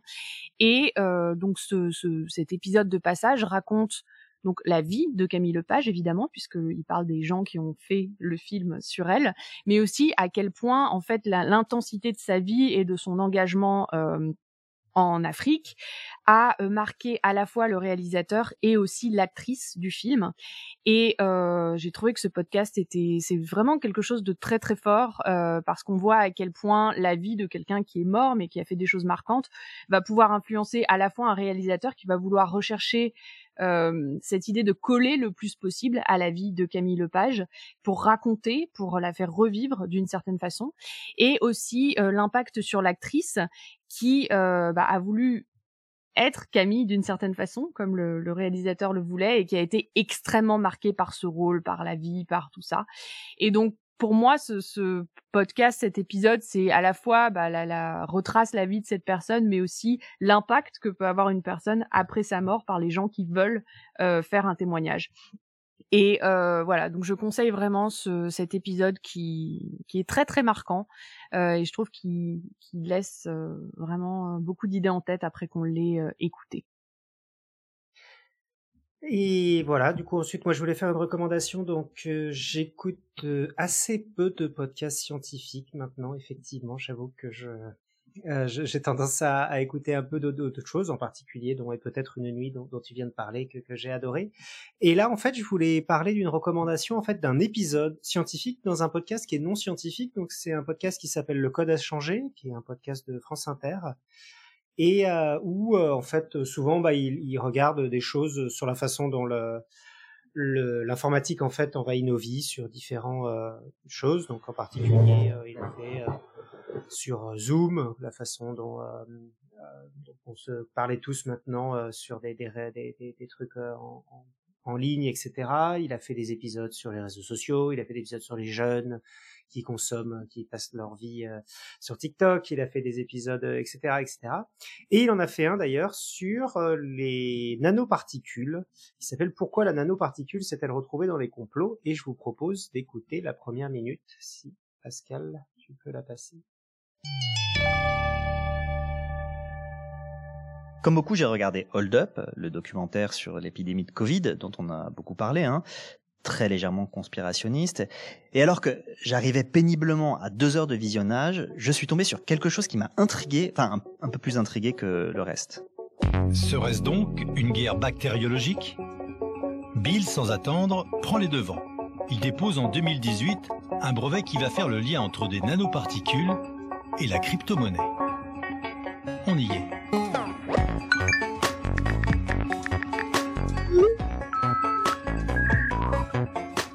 C'est pas très clair, mais si j'ai bien compris, Bill Gates aurait comme projet de profiter des vaccins pour nous faire ingérer des nanoparticules de crypto-monnaie.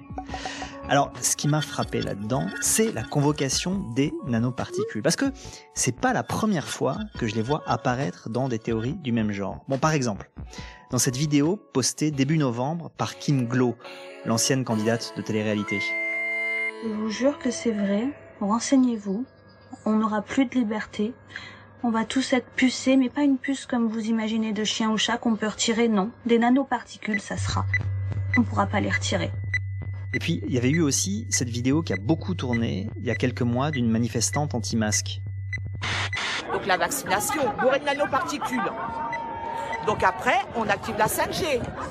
Parce que la 5G fonctionne avec les nanoparticules. Parce que c'est des microcartes, hein, ni plus ni moins. La 5G lance des rayons. Oui ou non? Et tout ça, on le retrouve presque mot pour mot d'ailleurs dans différentes théories défendues par euh, les QAnon, ce groupe complotiste dont on a beaucoup entendu parler ces derniers temps. Bon, montrer que tout ça est faux, c'est pas très compliqué. Hein. Par exemple, dans le brevet sur la crypto-monnaie déposé par Microsoft, un brevet qui existe bien, il n'est absolument pas question de nanoparticules. Ensuite, les nanoparticules qui nous pisteraient. Ben ça, c'est une confusion avec d'autres technologies euh, miniatures, comme par exemple euh, les puces RFID, etc.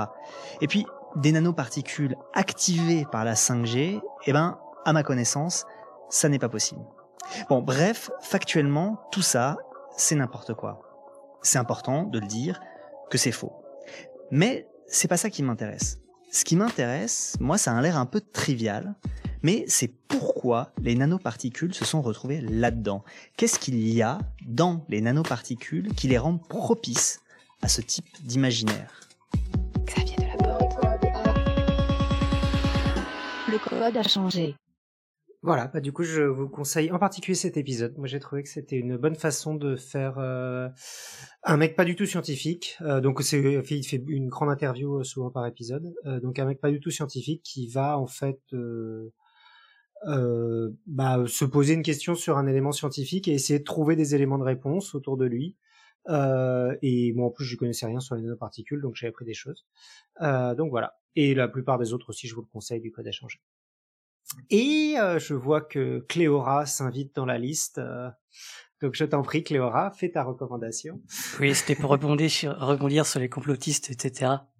Je donc je vais recommander Méta de Choc, qui est un podcast euh, aussi euh, qu'on trouve aussi euh, sur YouTube.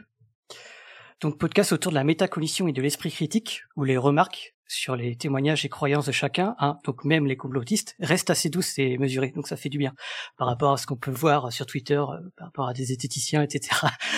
Par contre, c'est assez long, mais ça fait du bien de l'entendre parce que c'est justement c'est des témoignages entiers, quoi. Ça fait du bien de l'entendre comment d'autres personnes peuvent avoir des points de vue totalement différents de manière raisonnée, alors que ça nous paraît à nous loufoque en fait. Voilà, c'était mon petit point euh, avec celui-là. Et pour finir, euh, Alexa qui écoute beaucoup de podcasts. Oui, contrairement aux séries, euh, trop peut-être. Non, mais quand euh, quand t'es chercheur et que tu fais des tâches répétitives en fait à la paillasse, euh, les podcasts c'est super. Je pense que pour toute personne qui fait des tâches un peu répétitives où t'as pas nécessairement besoin de réfléchir sur le moment, c'est vraiment euh, un bon Ça moyen marche aussi de- pour les célibataires qui font la vaisselle. hein. Ah oui, oui, non, mais ça marche pour la vaisselle, le ménage, euh, sans problème. Hein.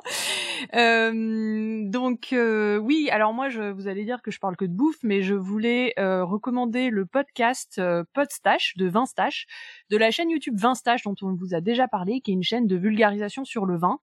Euh, qui est très chouette, très marrante, très intéressante, euh, avec à la fois plein d'infos, mais dans un format euh, très très sympa. Donc voilà, on vous recommande de nouveau cette cette chaîne.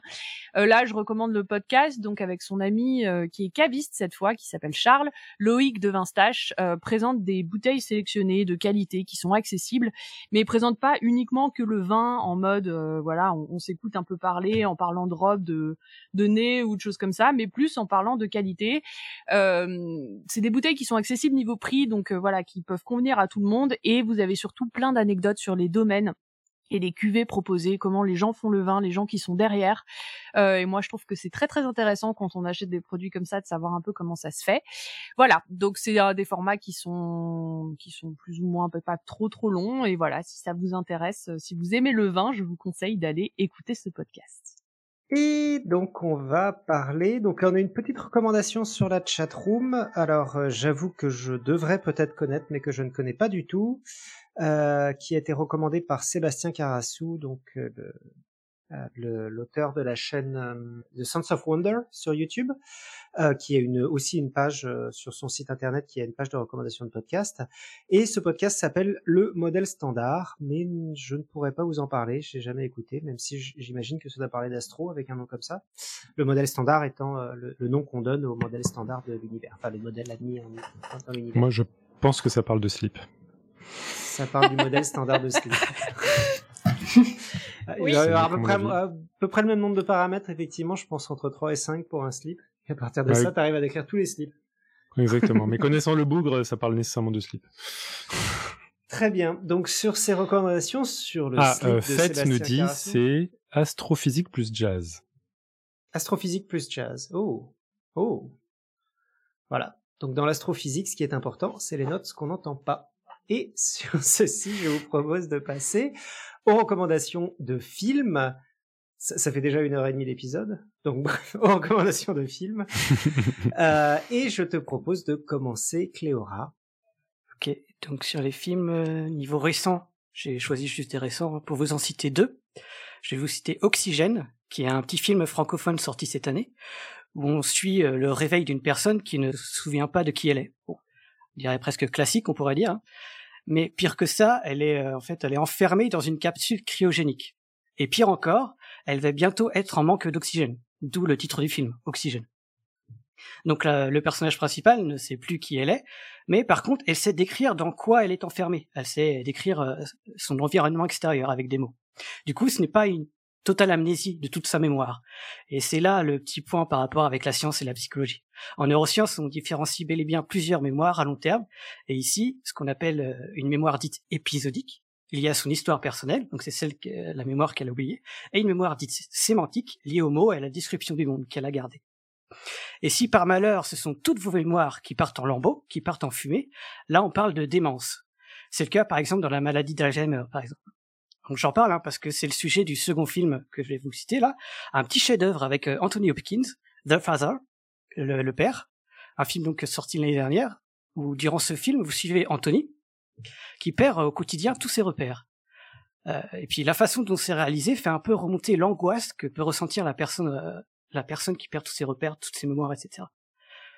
Euh, donc je le recommande vraiment parce que si vous n'avez jamais été initié au quotidien à- avec quelqu'un qui, qui, qui est atteint de la maladie d'Alzheimer, c'est plutôt réaliste et c'est presque comme un documentaire en même temps qu'un film très angoissant. Voilà, voilà. Très bien. Et bah donc Léora a fait euh, plutôt récent. Moi, j'ai choisi un film qui est sorti avant que je suis né.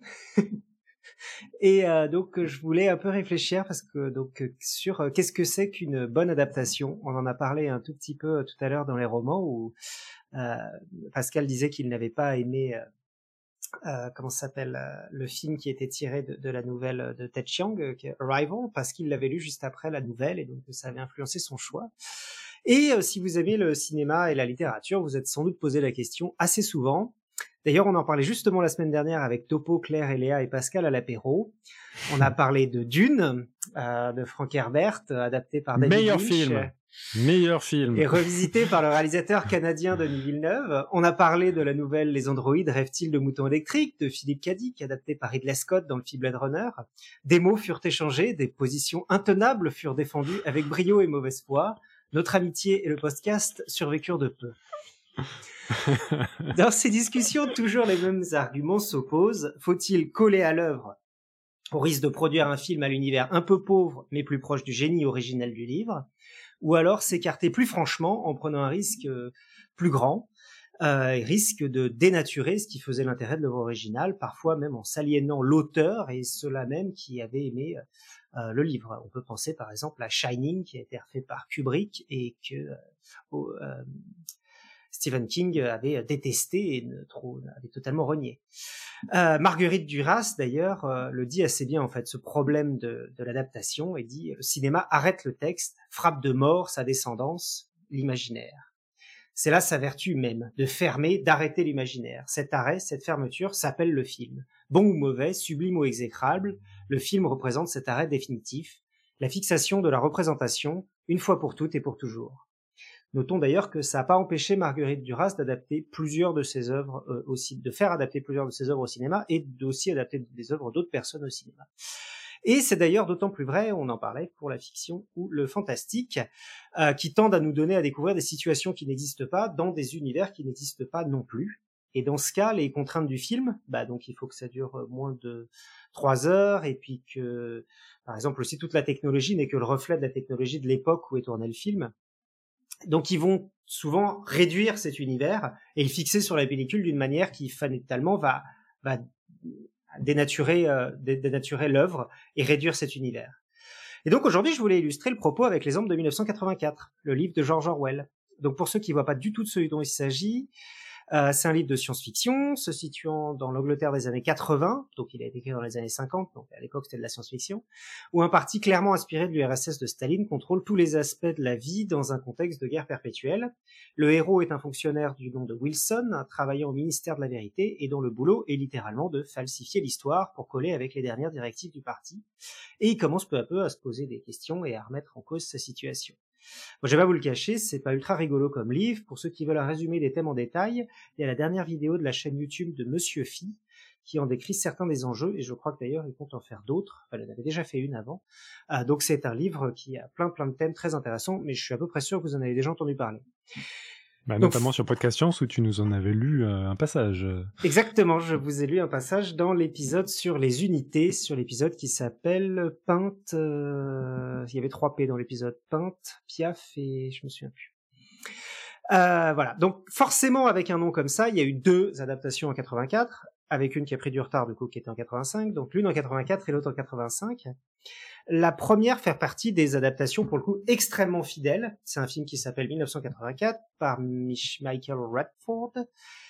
Et je crois qu'elle a été plutôt bien reçue par la critique et par le public. Je vous avoue de ne pas l'avoir vue. Et ce qui est sûr, c'est que l'histoire ne l'a pas euh, retenue dans la catégorie des grandes adaptations cinématographiques euh, indispensable pour un, amateur de science-fiction. Et je voulais vous parler de la seconde, qui est sortie en 85 et qui pour le coup rentre totalement dans la catégorie des adaptations très très libres, car le réalisateur Terry Gilliam a avoué ne même pas avoir lu le livre avant de réaliser son adaptation. Et donc il s'agit du film Brasil, sorti en 1985. Euh, il est très très clair que c'est une adaptation. Il s'agit d'un fonctionnaire du parti dans une société totalitaire qui suit grosso modo le même arc narratif que Wilson dans 1984. L'univers décrit est pas tout à fait le même, mais les références sont extrêmement claires. Euh, les slogans du parti sont proches. Euh, donc pour tous ceux qui ont lu le livre, effectivement, quand vous voyez Brésil, vous ne pouvez pas vous tromper, c'est une adaptation de 1984. Mais Terry Gilliam n'est pas n'importe qui. Terry Gilliam, c'est un des Monty Python, co-directeur du film Holy Grail, un des maîtres de l'humour absurde. Et en fait, bah, du coup, le film est en grande partie une comédie. Et alors, comment est-ce qu'on fait exactement une comédie sur un terme aussi tragique que la négation d'individus dans une société totalitaire? Et c'est là justement que tout est le génie de cette adaptation, c'est de trouver le potentiel comique résidant dans l'absurdité de 1984. Donc l'univers de 1984, si on y pense vraiment, est rempli d'absurdité à chaque page. Euh, il y a des exemples de collègues du, héros qui disparaissent du jour au lendemain et tout le monde fait semblant comme s'ils n'avaient jamais existé. Euh, les slogans du parti sont littéralement la guerre c'est la paix, la liberté c'est l'esclavage, l'ignorance c'est la force. Et bien sûr, l'absurde culmine lorsqu'un des personnages explique à Wilson qu'un membre fidèle du parti doit croire que 2 plus 2 égale 5 si le parti en décide ainsi. Et en fait, euh, c'est là où Terry Gilliam a été absolument génial, c'est que bah, il exploite cette absurdité en la poussant juste un tout petit peu plus loin, au point que ça en devient effectivement très drôle en fait. Donc, euh, à travers les yeux du héros, nous passons notre temps à nous heurter à des situations absurdes d'une dictature où tout esprit critique a disparu et où la complexité bureaucratique est délirante. Vous agitez un des, ajoutez un des rôles totalement à contre-pied de De Niro en crypto-plombier venant réparer illégalement les canalisations des gens et vous avez un film absolument, vraiment très très drôle. Mais vous n'oubliez pas qu'en fait, c'est euh, le, film de, de Gilliam garde quand même l'arc narratif général. Et en fait, il contient aussi des situations qui sont très émouvantes et très difficiles. Et c'est justement, je pense, tout l'art de Terry Gilliam de faire une adaptation euh, géniale, de faire une comédie sur une base aussi dramatique, poussant juste un poil plus loin certains aspects qui étaient déjà présents dans l'œuvre originale, pour en faire un film qui est maintenant culte. C'est marrant parce que moi j'ai vu euh, Brasil, je n'avais jamais fait le lien avec 1984. Pour moi, c'était une adaptation de Kafka, tu vois. ah, ça marche aussi, oui. Oui, effectivement, ça ressemble au procès. C'est pour montrer, ouais, voilà, c'est pour montrer en fait que le, décalage est tellement grand avec l'œuvre originale que euh, bah, t'es pas obligé d'en faire un, lien. Donc, euh, si c'est ça une adaptation, en effet, je peux, je peux comprendre que certains soient. bah, si on regarde l'histoire du héros est la même, et en fait, j'ai même regardé, j'ai re-regardé cet après-midi certaines scènes, les, slogans par exemple de l'endroit où il travaille est le même. Hmm. Donc il y a vraiment, enfin les, références sont multiples quoi. Effectivement, il y a tout le côté euh, bureaucratie délirante qui ressemble effectivement à le procès. Alors j'ai pas lu le procès, mais j'ai vu le film d'Orson Welles, qui est une adaptation de Kafka euh, et qui, qui, est effectivement euh, d'une euh, dans une société totalement délirante de, de, de, bureaucratie où tout doit être signé en 150 exemplaires. Hmm. Pour ceux qui ne voient pas, c'est euh, dans les douze travaux d'Astérix, c'est la maison, qui rend fou. Le bureau des renseignements, demandez aux renseignements, ils vous renseigneront. Et on passe euh, à Topo, qui va nous recommander un film. Alors encore une fois, c'est vrai qu'on commence à avoir un épisode qui devient assez long, donc je vais aller pas, je vais pas aller très très très loin. C'est plus un, un réalisateur qui a fait pratiquement que deux films que euh, un film en, particulier. Mais comme euh, la liste de, livres de science-fiction euh, me faisait envie et que malheureusement je prends jamais le temps de lire des livres de science-fiction, j'allais vous recommander cette fois-ci des films de science-fiction d'un réalisateur qui s'appelle Shane Carruth et qui a fait deux films, en tout cas deux films de long métrage. Le premier c'est Primer sur euh, le voyage dans le temps. C'est un spoiler des dix premières minutes, mais c'est ça, ça, va assez rapidement et euh, qui a Enfin, c'est vraiment un truc qui fait peut-être avec un budget de 75 dollars ou je sais pas quoi, mais enfin c'est ridicule. Et tout, tout est dans les idées qui sont déployées et euh, les arcs narratifs, ça va vraiment très très très loin justement sur la notion du voyage dans le temps et de ce que ça peut j'avais l'impression de voir euh, quand, quand j'ai vu Tenet, j'avais l'impression de voir quelqu'un qui avait vu Primer et qui s'est dit ah je vais faire la même chose mais mal. Donc euh, c'est à peu près euh, l'idée que je m'en dégage. C'est vraiment très très très compliqué à voir, absolument aucune manière. Enfin c'est vraiment euh, aucune aspérité sur laquelle tu peux t'accrocher pour comprendre le film. En fait, le seul moyen vraiment de, de, de, de comprendre ce qui s'est passé, c'est euh, soit de le voir une dizaine de fois jusqu'à vraiment euh, ah ça y est, je, je, comprends pourquoi il a fait tel ou tel choix le, le protagoniste soit euh, de faire comme moi, c'est-à-dire de regarder le film et ensuite euh, éponger euh, divers forums de discussion pour arriver jusqu'au bout de, de l'histoire. Je j'avais pas fait ça depuis, je pense, Mulholland Drive, dans lequel j'avais tout prix envie de comprendre ce que, ce que je venais de voir. J'allais dire ça, oui, ça ressemble à un film de Lynch classique, quoi. Exactement. tu, tu, tu, sens, mais c'est pas un, un, Lynch, tu sais que c'est du surréalisme et donc tu as raté des, des, des, surcouches. Là, dans Primer, c'est pas ça, c'est que tu as l'impression d'être... Euh, en fait, ils ont un vocabulaire de trader, j'avais vraiment l'impression de voir des gens qui faisaient de la, la, la boursicotage, du boursicotage, donc euh, avec un, un, un, jargon absolument imbitable, mais derrière ça, euh, des notions euh, très intéressantes de voyage dans le temps avec euh, justement des, véritables conséquences de des personnes qui veulent s'enrichir grâce au voyage dans le temps. C'est vraiment très très intéressant.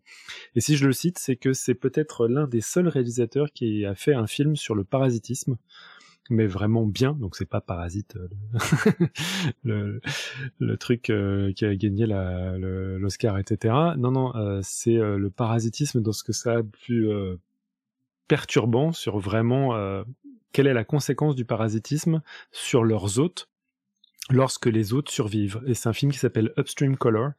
Et, euh, et c'est très déroutant parce que euh, pour, pour quelqu'un qui a écrit un livre sur le parasitisme, je me suis souvent demandé euh, ce que ça pouvait euh, faire d'être d'une chenille parasitée, d'avoir quelque chose qui grandit dans ton corps et puis après qui s'en va.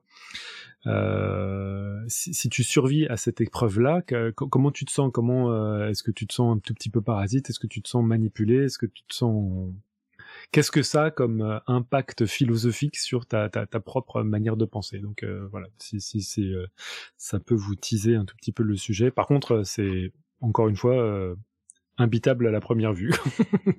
Faut le regarder plusieurs fois. et du coup, on va passer à musique. Alors il n'y avait pas vraiment de catégorie musique, alors je me suis juste permise d'en rajouter une rapidement. Euh, vous connaissez peut-être, je sais plus si j'en ai parlé, mais il y a un groupe qui s'appelle La Botanique que j'aime pas que à cause de leur nom. Hein. Ils font un peu de la bonne musique quand même. Et donc euh, bah, c'est des anciens ingénieurs agronomes qui font de la pop végétal, ils appellent ça, euh, avec un peu de rap, euh, un peu de pop. euh, voilà, c'est un, beau mélange. C'est surtout des chansons à texte. Et du coup, on vous mettra euh, un, lien de leur dernier clip là qu'ils ont sorti, qui s'appelle Le syndrome du banlieusard. En ce moment, ils sont en tournée en France et ils font partie d'un collectif qui s'est monté récemment euh, euh, avec Maxime Labatte, qui est vulgarisateur entre autres sur les plantes. Le collectif Serre du côté de Nantes. Voilà. Et pour la série événements, ils organisent plein de trucs cool comme des nuits dans les serres et des découvertes de cabinets de curiosité botanique. C'est vraiment très chouette. Vous avez la chance d'être à Nantes avec eux, allez-y. Parfait. Et il nous reste, euh, je crois qu'on arrive doucement à la fin. Non, il nous reste encore euh, exposition avec Topo. Euh, ok, eh ben, euh, je vais recommander une exposition qui malheureusement va pas durer très très longtemps. Donc c'est surtout pour ceux qui sont en train d'écouter le podcast là en live dans la chat room. Si vous êtes sur Paris et que vous vous baladez près du musée d'Orsay, je ne peux que recommander l'exposition Les origines du monde, l'invention de la nature au 19e siècle. J'aurais bien voulu vous inviter à une visite euh, privée, enfin pas privée, mais une visite en tout cas guidée de cette exposition, puisque on en a réalisé, enfin on en a réalisé une et il en reste deux à réaliser avec euh, Élise, qui est historienne de l'art, et on a on a proposé au musée d'Orsay, enfin on était sollicité par le musée d'Orsay pour faire un petit parcours euh, d'une heure trente euh, bon, qui s'est transformé en deux heures. Joanne pourra donner son avis sur euh, ce que comment comment c'était puisqu'il a pu assister à la première visite. Et dans en fait dans cette exposition sur les origines du monde, nous on propose de euh, faire un parcours euh, non, non exhaustif avec euh, en thématique euh, le, la notion de portrait, enfin le- la thématique du portrait, et donc ce que euh, ce qu'on peut savoir sur la portraitisation de la nature. Voilà. Euh, donc euh, allez voir cette expo. J'ai Ouais. été voir cette expo avec Claire la semaine dernière, euh, et effectivement, c'était, euh, enfin déjà avec la, la visite en plus avec euh, Monsieur et Madame Kerner, euh, c'était, euh, c'était vraiment euh, très intéressant. Donc avec les anecdotes de Topo que vous connaissez, euh, associées au, au sérieux et aux connaissances de sa femme. Alors, non, en vrai, il y avait quand même vraiment des trucs assez déroutants en partant des, des, des, des choses assez euh, connues, euh, mais toujours à l'interface entre euh, représentation fidèle scientifique et représentation plus euh, euh, plus euh, artistique pour représenter quelque chose de beau et des trucs qui étaient vraiment très déroutants d'animaux représentés quasiment personnellement en fait euh, donc on représentait quelque chose de de que comme on représentait un humain, enfin moi il y a des tableaux qui m'ont fait penser à des vierges à l'enfant, sauf que c'était des singes, donc il y, avait des choses assez déroutantes. Euh, et du coup, bah, si vous avez le temps et que je sais pas quand est-ce qu'on montrera l'expo, mais dans ce cas-là, arrêtez tout, éteignez votre écouteur de podcast et courez au musée d'Orsay pour l'avoir avant Sophie. c'est jusqu'au 18 juillet. Euh, très bien. Et bah donc on va passer à Eléa qui a des recommandations, je crois. Oui, moi c'est euh, donc à partir de vendredi de cette semaine, donc le 9 juillet, euh, il y a une tournée qui commence organisée par l'association Communications pour laquelle je fais deux trois trucs de temps en temps. Et euh, c'est une tournée des sciences, donc euh, on va se balader avec un camion pour pour faire des, des soirées scientifiques avec des chercheurs de partout dans, dans dans le Grand Est. Donc euh, on vous postera le lien dans les notes d'émission.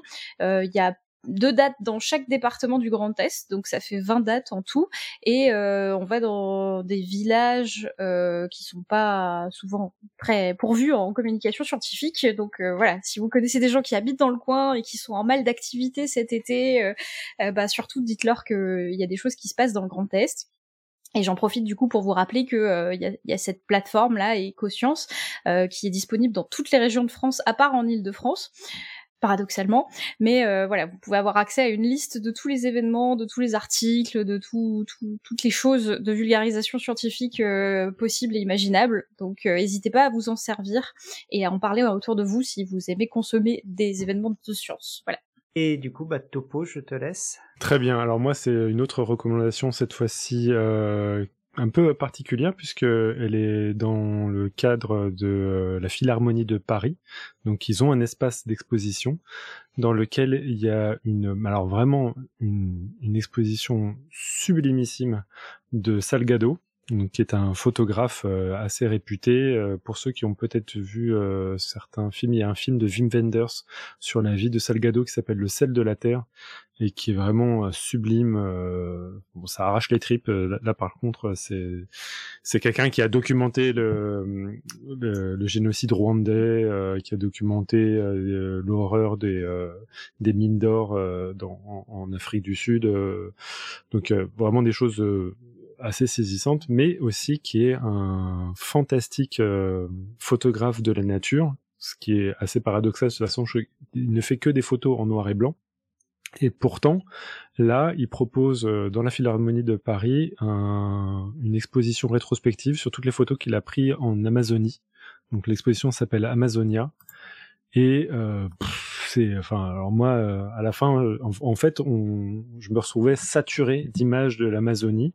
Il y a toute une partie, euh, bah, il y a partout les goûts, il y a un peu de la biodiversité, il y a de la météorologie, etc. C'est uniquement des, photos, mais qui, décrivent aussi des phénomènes qui ont lieu en Amazonie. On se rend compte en fait à quel point c'est un espace incroyable de biodiversité, de, de phénomènes géologiques, météorologiques, mirifique. Il y a aussi euh, nécessairement de l'anthropologie qu'on peut, peut faire et de l'ethnologie, puisqu'il y a des populations euh, très séparées du, du, du reste de l'humanité euh, qui, qui, vivent au, sein de l'Amazonie. Euh, moi, j'ai pris une claque monumentale à, voir cette exposition. Elle est jusqu'au 31 octobre. Et en plus, je pense que c'est une exposition qui sera itinérante. Donc, ça se trouve, on pourra la voir un tout petit peu dans d'autres villes françaises, voire d'Europe.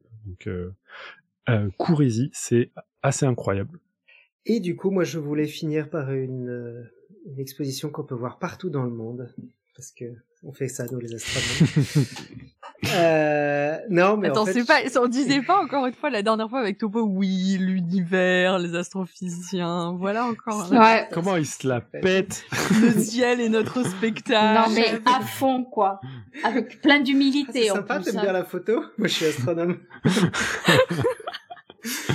Donc euh, non, mais en fait, je voulais vous parler de euh, la nuit des étoiles filantes. J'ai participé hier au tournage à l'Observatoire de Paris d'un truc, mais c'est pas forcément ça que je vous conseille. Donc, bah, déjà, pourquoi est-ce que là il y a la nuit des étoiles filantes tous les étés? C'est parce qu'en fait, on a tendance à à peu près au même moment tous les ans, on a tendance à s'attendre dans la, la queue de, certaines comètes, du coup qui contiennent beaucoup de, de grains de, de, poussière, etc., et qui vont rentrer dans la dans la dans l'atmosphère au même moment et qui du coup vont faire augmenter énormément le nombre d'astéroïdes qui tombent sur Terre, enfin de, petites euh, comètes et de, petits astéroïdes et du coup vont faire des nuits des étoiles filantes.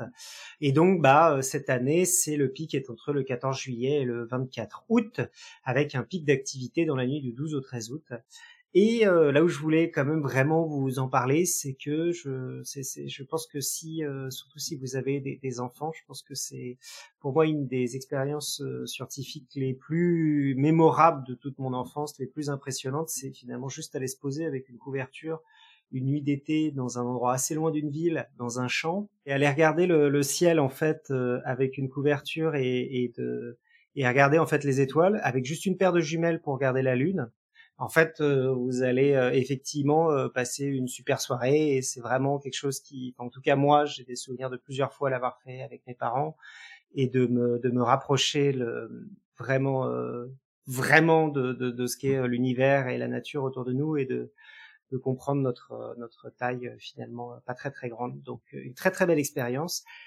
que vous devriez faire tous les étés. Voilà. Et je propose de conclure sur ça et d'envoyer la citation d'Alexa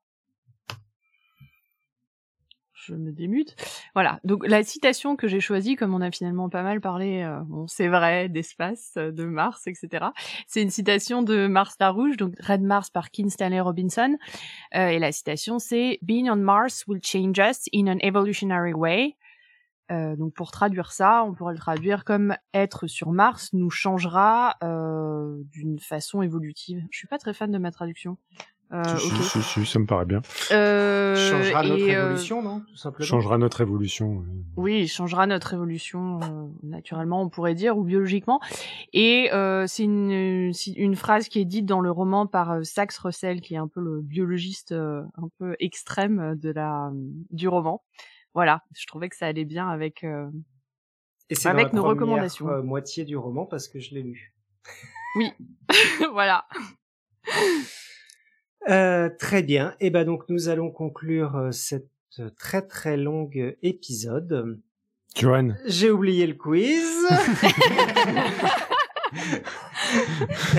Non mais on a compris que tu voulais finir l'épisode, c'est bon hein. c'est assez systématiquement sur là quand même, hein, je peux le dire. Hein, euh. Pardon. Qu'est-ce que j'ai fait? Euh, oui, alors le quiz, nous n'avons pas eu de quiz depuis un moment, et donc euh, le futur quiz du moment, vous avez tout l'été pour y réfléchir, permettra de répondre à cette question euh, capitale de la vie domestique. Tous les ingrédients doivent être à température ambiante pour réussir la mayonnaise, info ou intox, et je veux qu'on s'attaque à cette question parce que j'en ai marre d'entendre des bêtises sur la mayonnaise. Voilà. Donc euh, ce sera le, la mission de l'été. Si vous avez des théories, euh, des expériences à faire, que vous voulez tester la température de vos œufs avant de faire vos mayonnaises estivales, n'hésitez pas à nous envoyer les résultats. Et j'en profite, comme vous avez un peu de temps cet été, hein, euh, pour vous dire que euh, bientôt sur les réseaux sociaux circulera un petit questionnaire euh, annuel pour vous demander ce que vous avez pensé de la saison 11 et du coup euh, vous pourrez remplir euh, tout ça et, et nous dire euh, qu'est-ce que vous voudriez pour, euh, pour la prochaine saison. Voilà. On peut remercier quand même, euh, c'est euh, euh, Lutine sur le, le chat qui nous avait sou- soumis ce, euh, ce quiz, donc euh, cette thématique de quiz. Et on remercie tous les autres gens qui nous ont envoyé des idées de quiz, mais ne vous inquiétez pas, un jour, nous répondrons à toutes les questions de la vie, de l'univers et tout le reste. Sauf si ça parle de la lune, on arrêtera là parce que vous en avez trop envoyé. On a trop fait. C'est fini. C'est fini. C'est bon, tu peux faire la conclusion, Johan. Et non, bah, je voulais un tout petit peu dire oui, effectivement, sur le quiz, euh, que bah, n'hésitez pas à nous écrire. euh, Ça nous, on, on cherche à s'améliorer et si vous avez des idées de choses que vous voudriez faire ou de choses qu'on fait pas bien ou des choses qu'on, euh, voilà, n'hésitez pas à nous le dire. Ça nous permettra de nous améliorer et on attend que ça. Je recommence la conclusion. Donc ça y est, c'est fini. Vous pouvez euh, retrouver notre liste de recommandations dont on a parlé aujourd'hui sur notre site, podcastscience.fm, sur nos réseaux sociaux ou dans notre newsletter. N'hésitez pas à vous abonner si vous le désirez. Euh, on se retrouve, passez de très bonnes vacances euh, au soleil, euh, réécoutez nos anciens épisodes, allez écouter nos recommandations. On se retrouve en septembre à la rentrée et en attendant, que servir la science soit votre joie.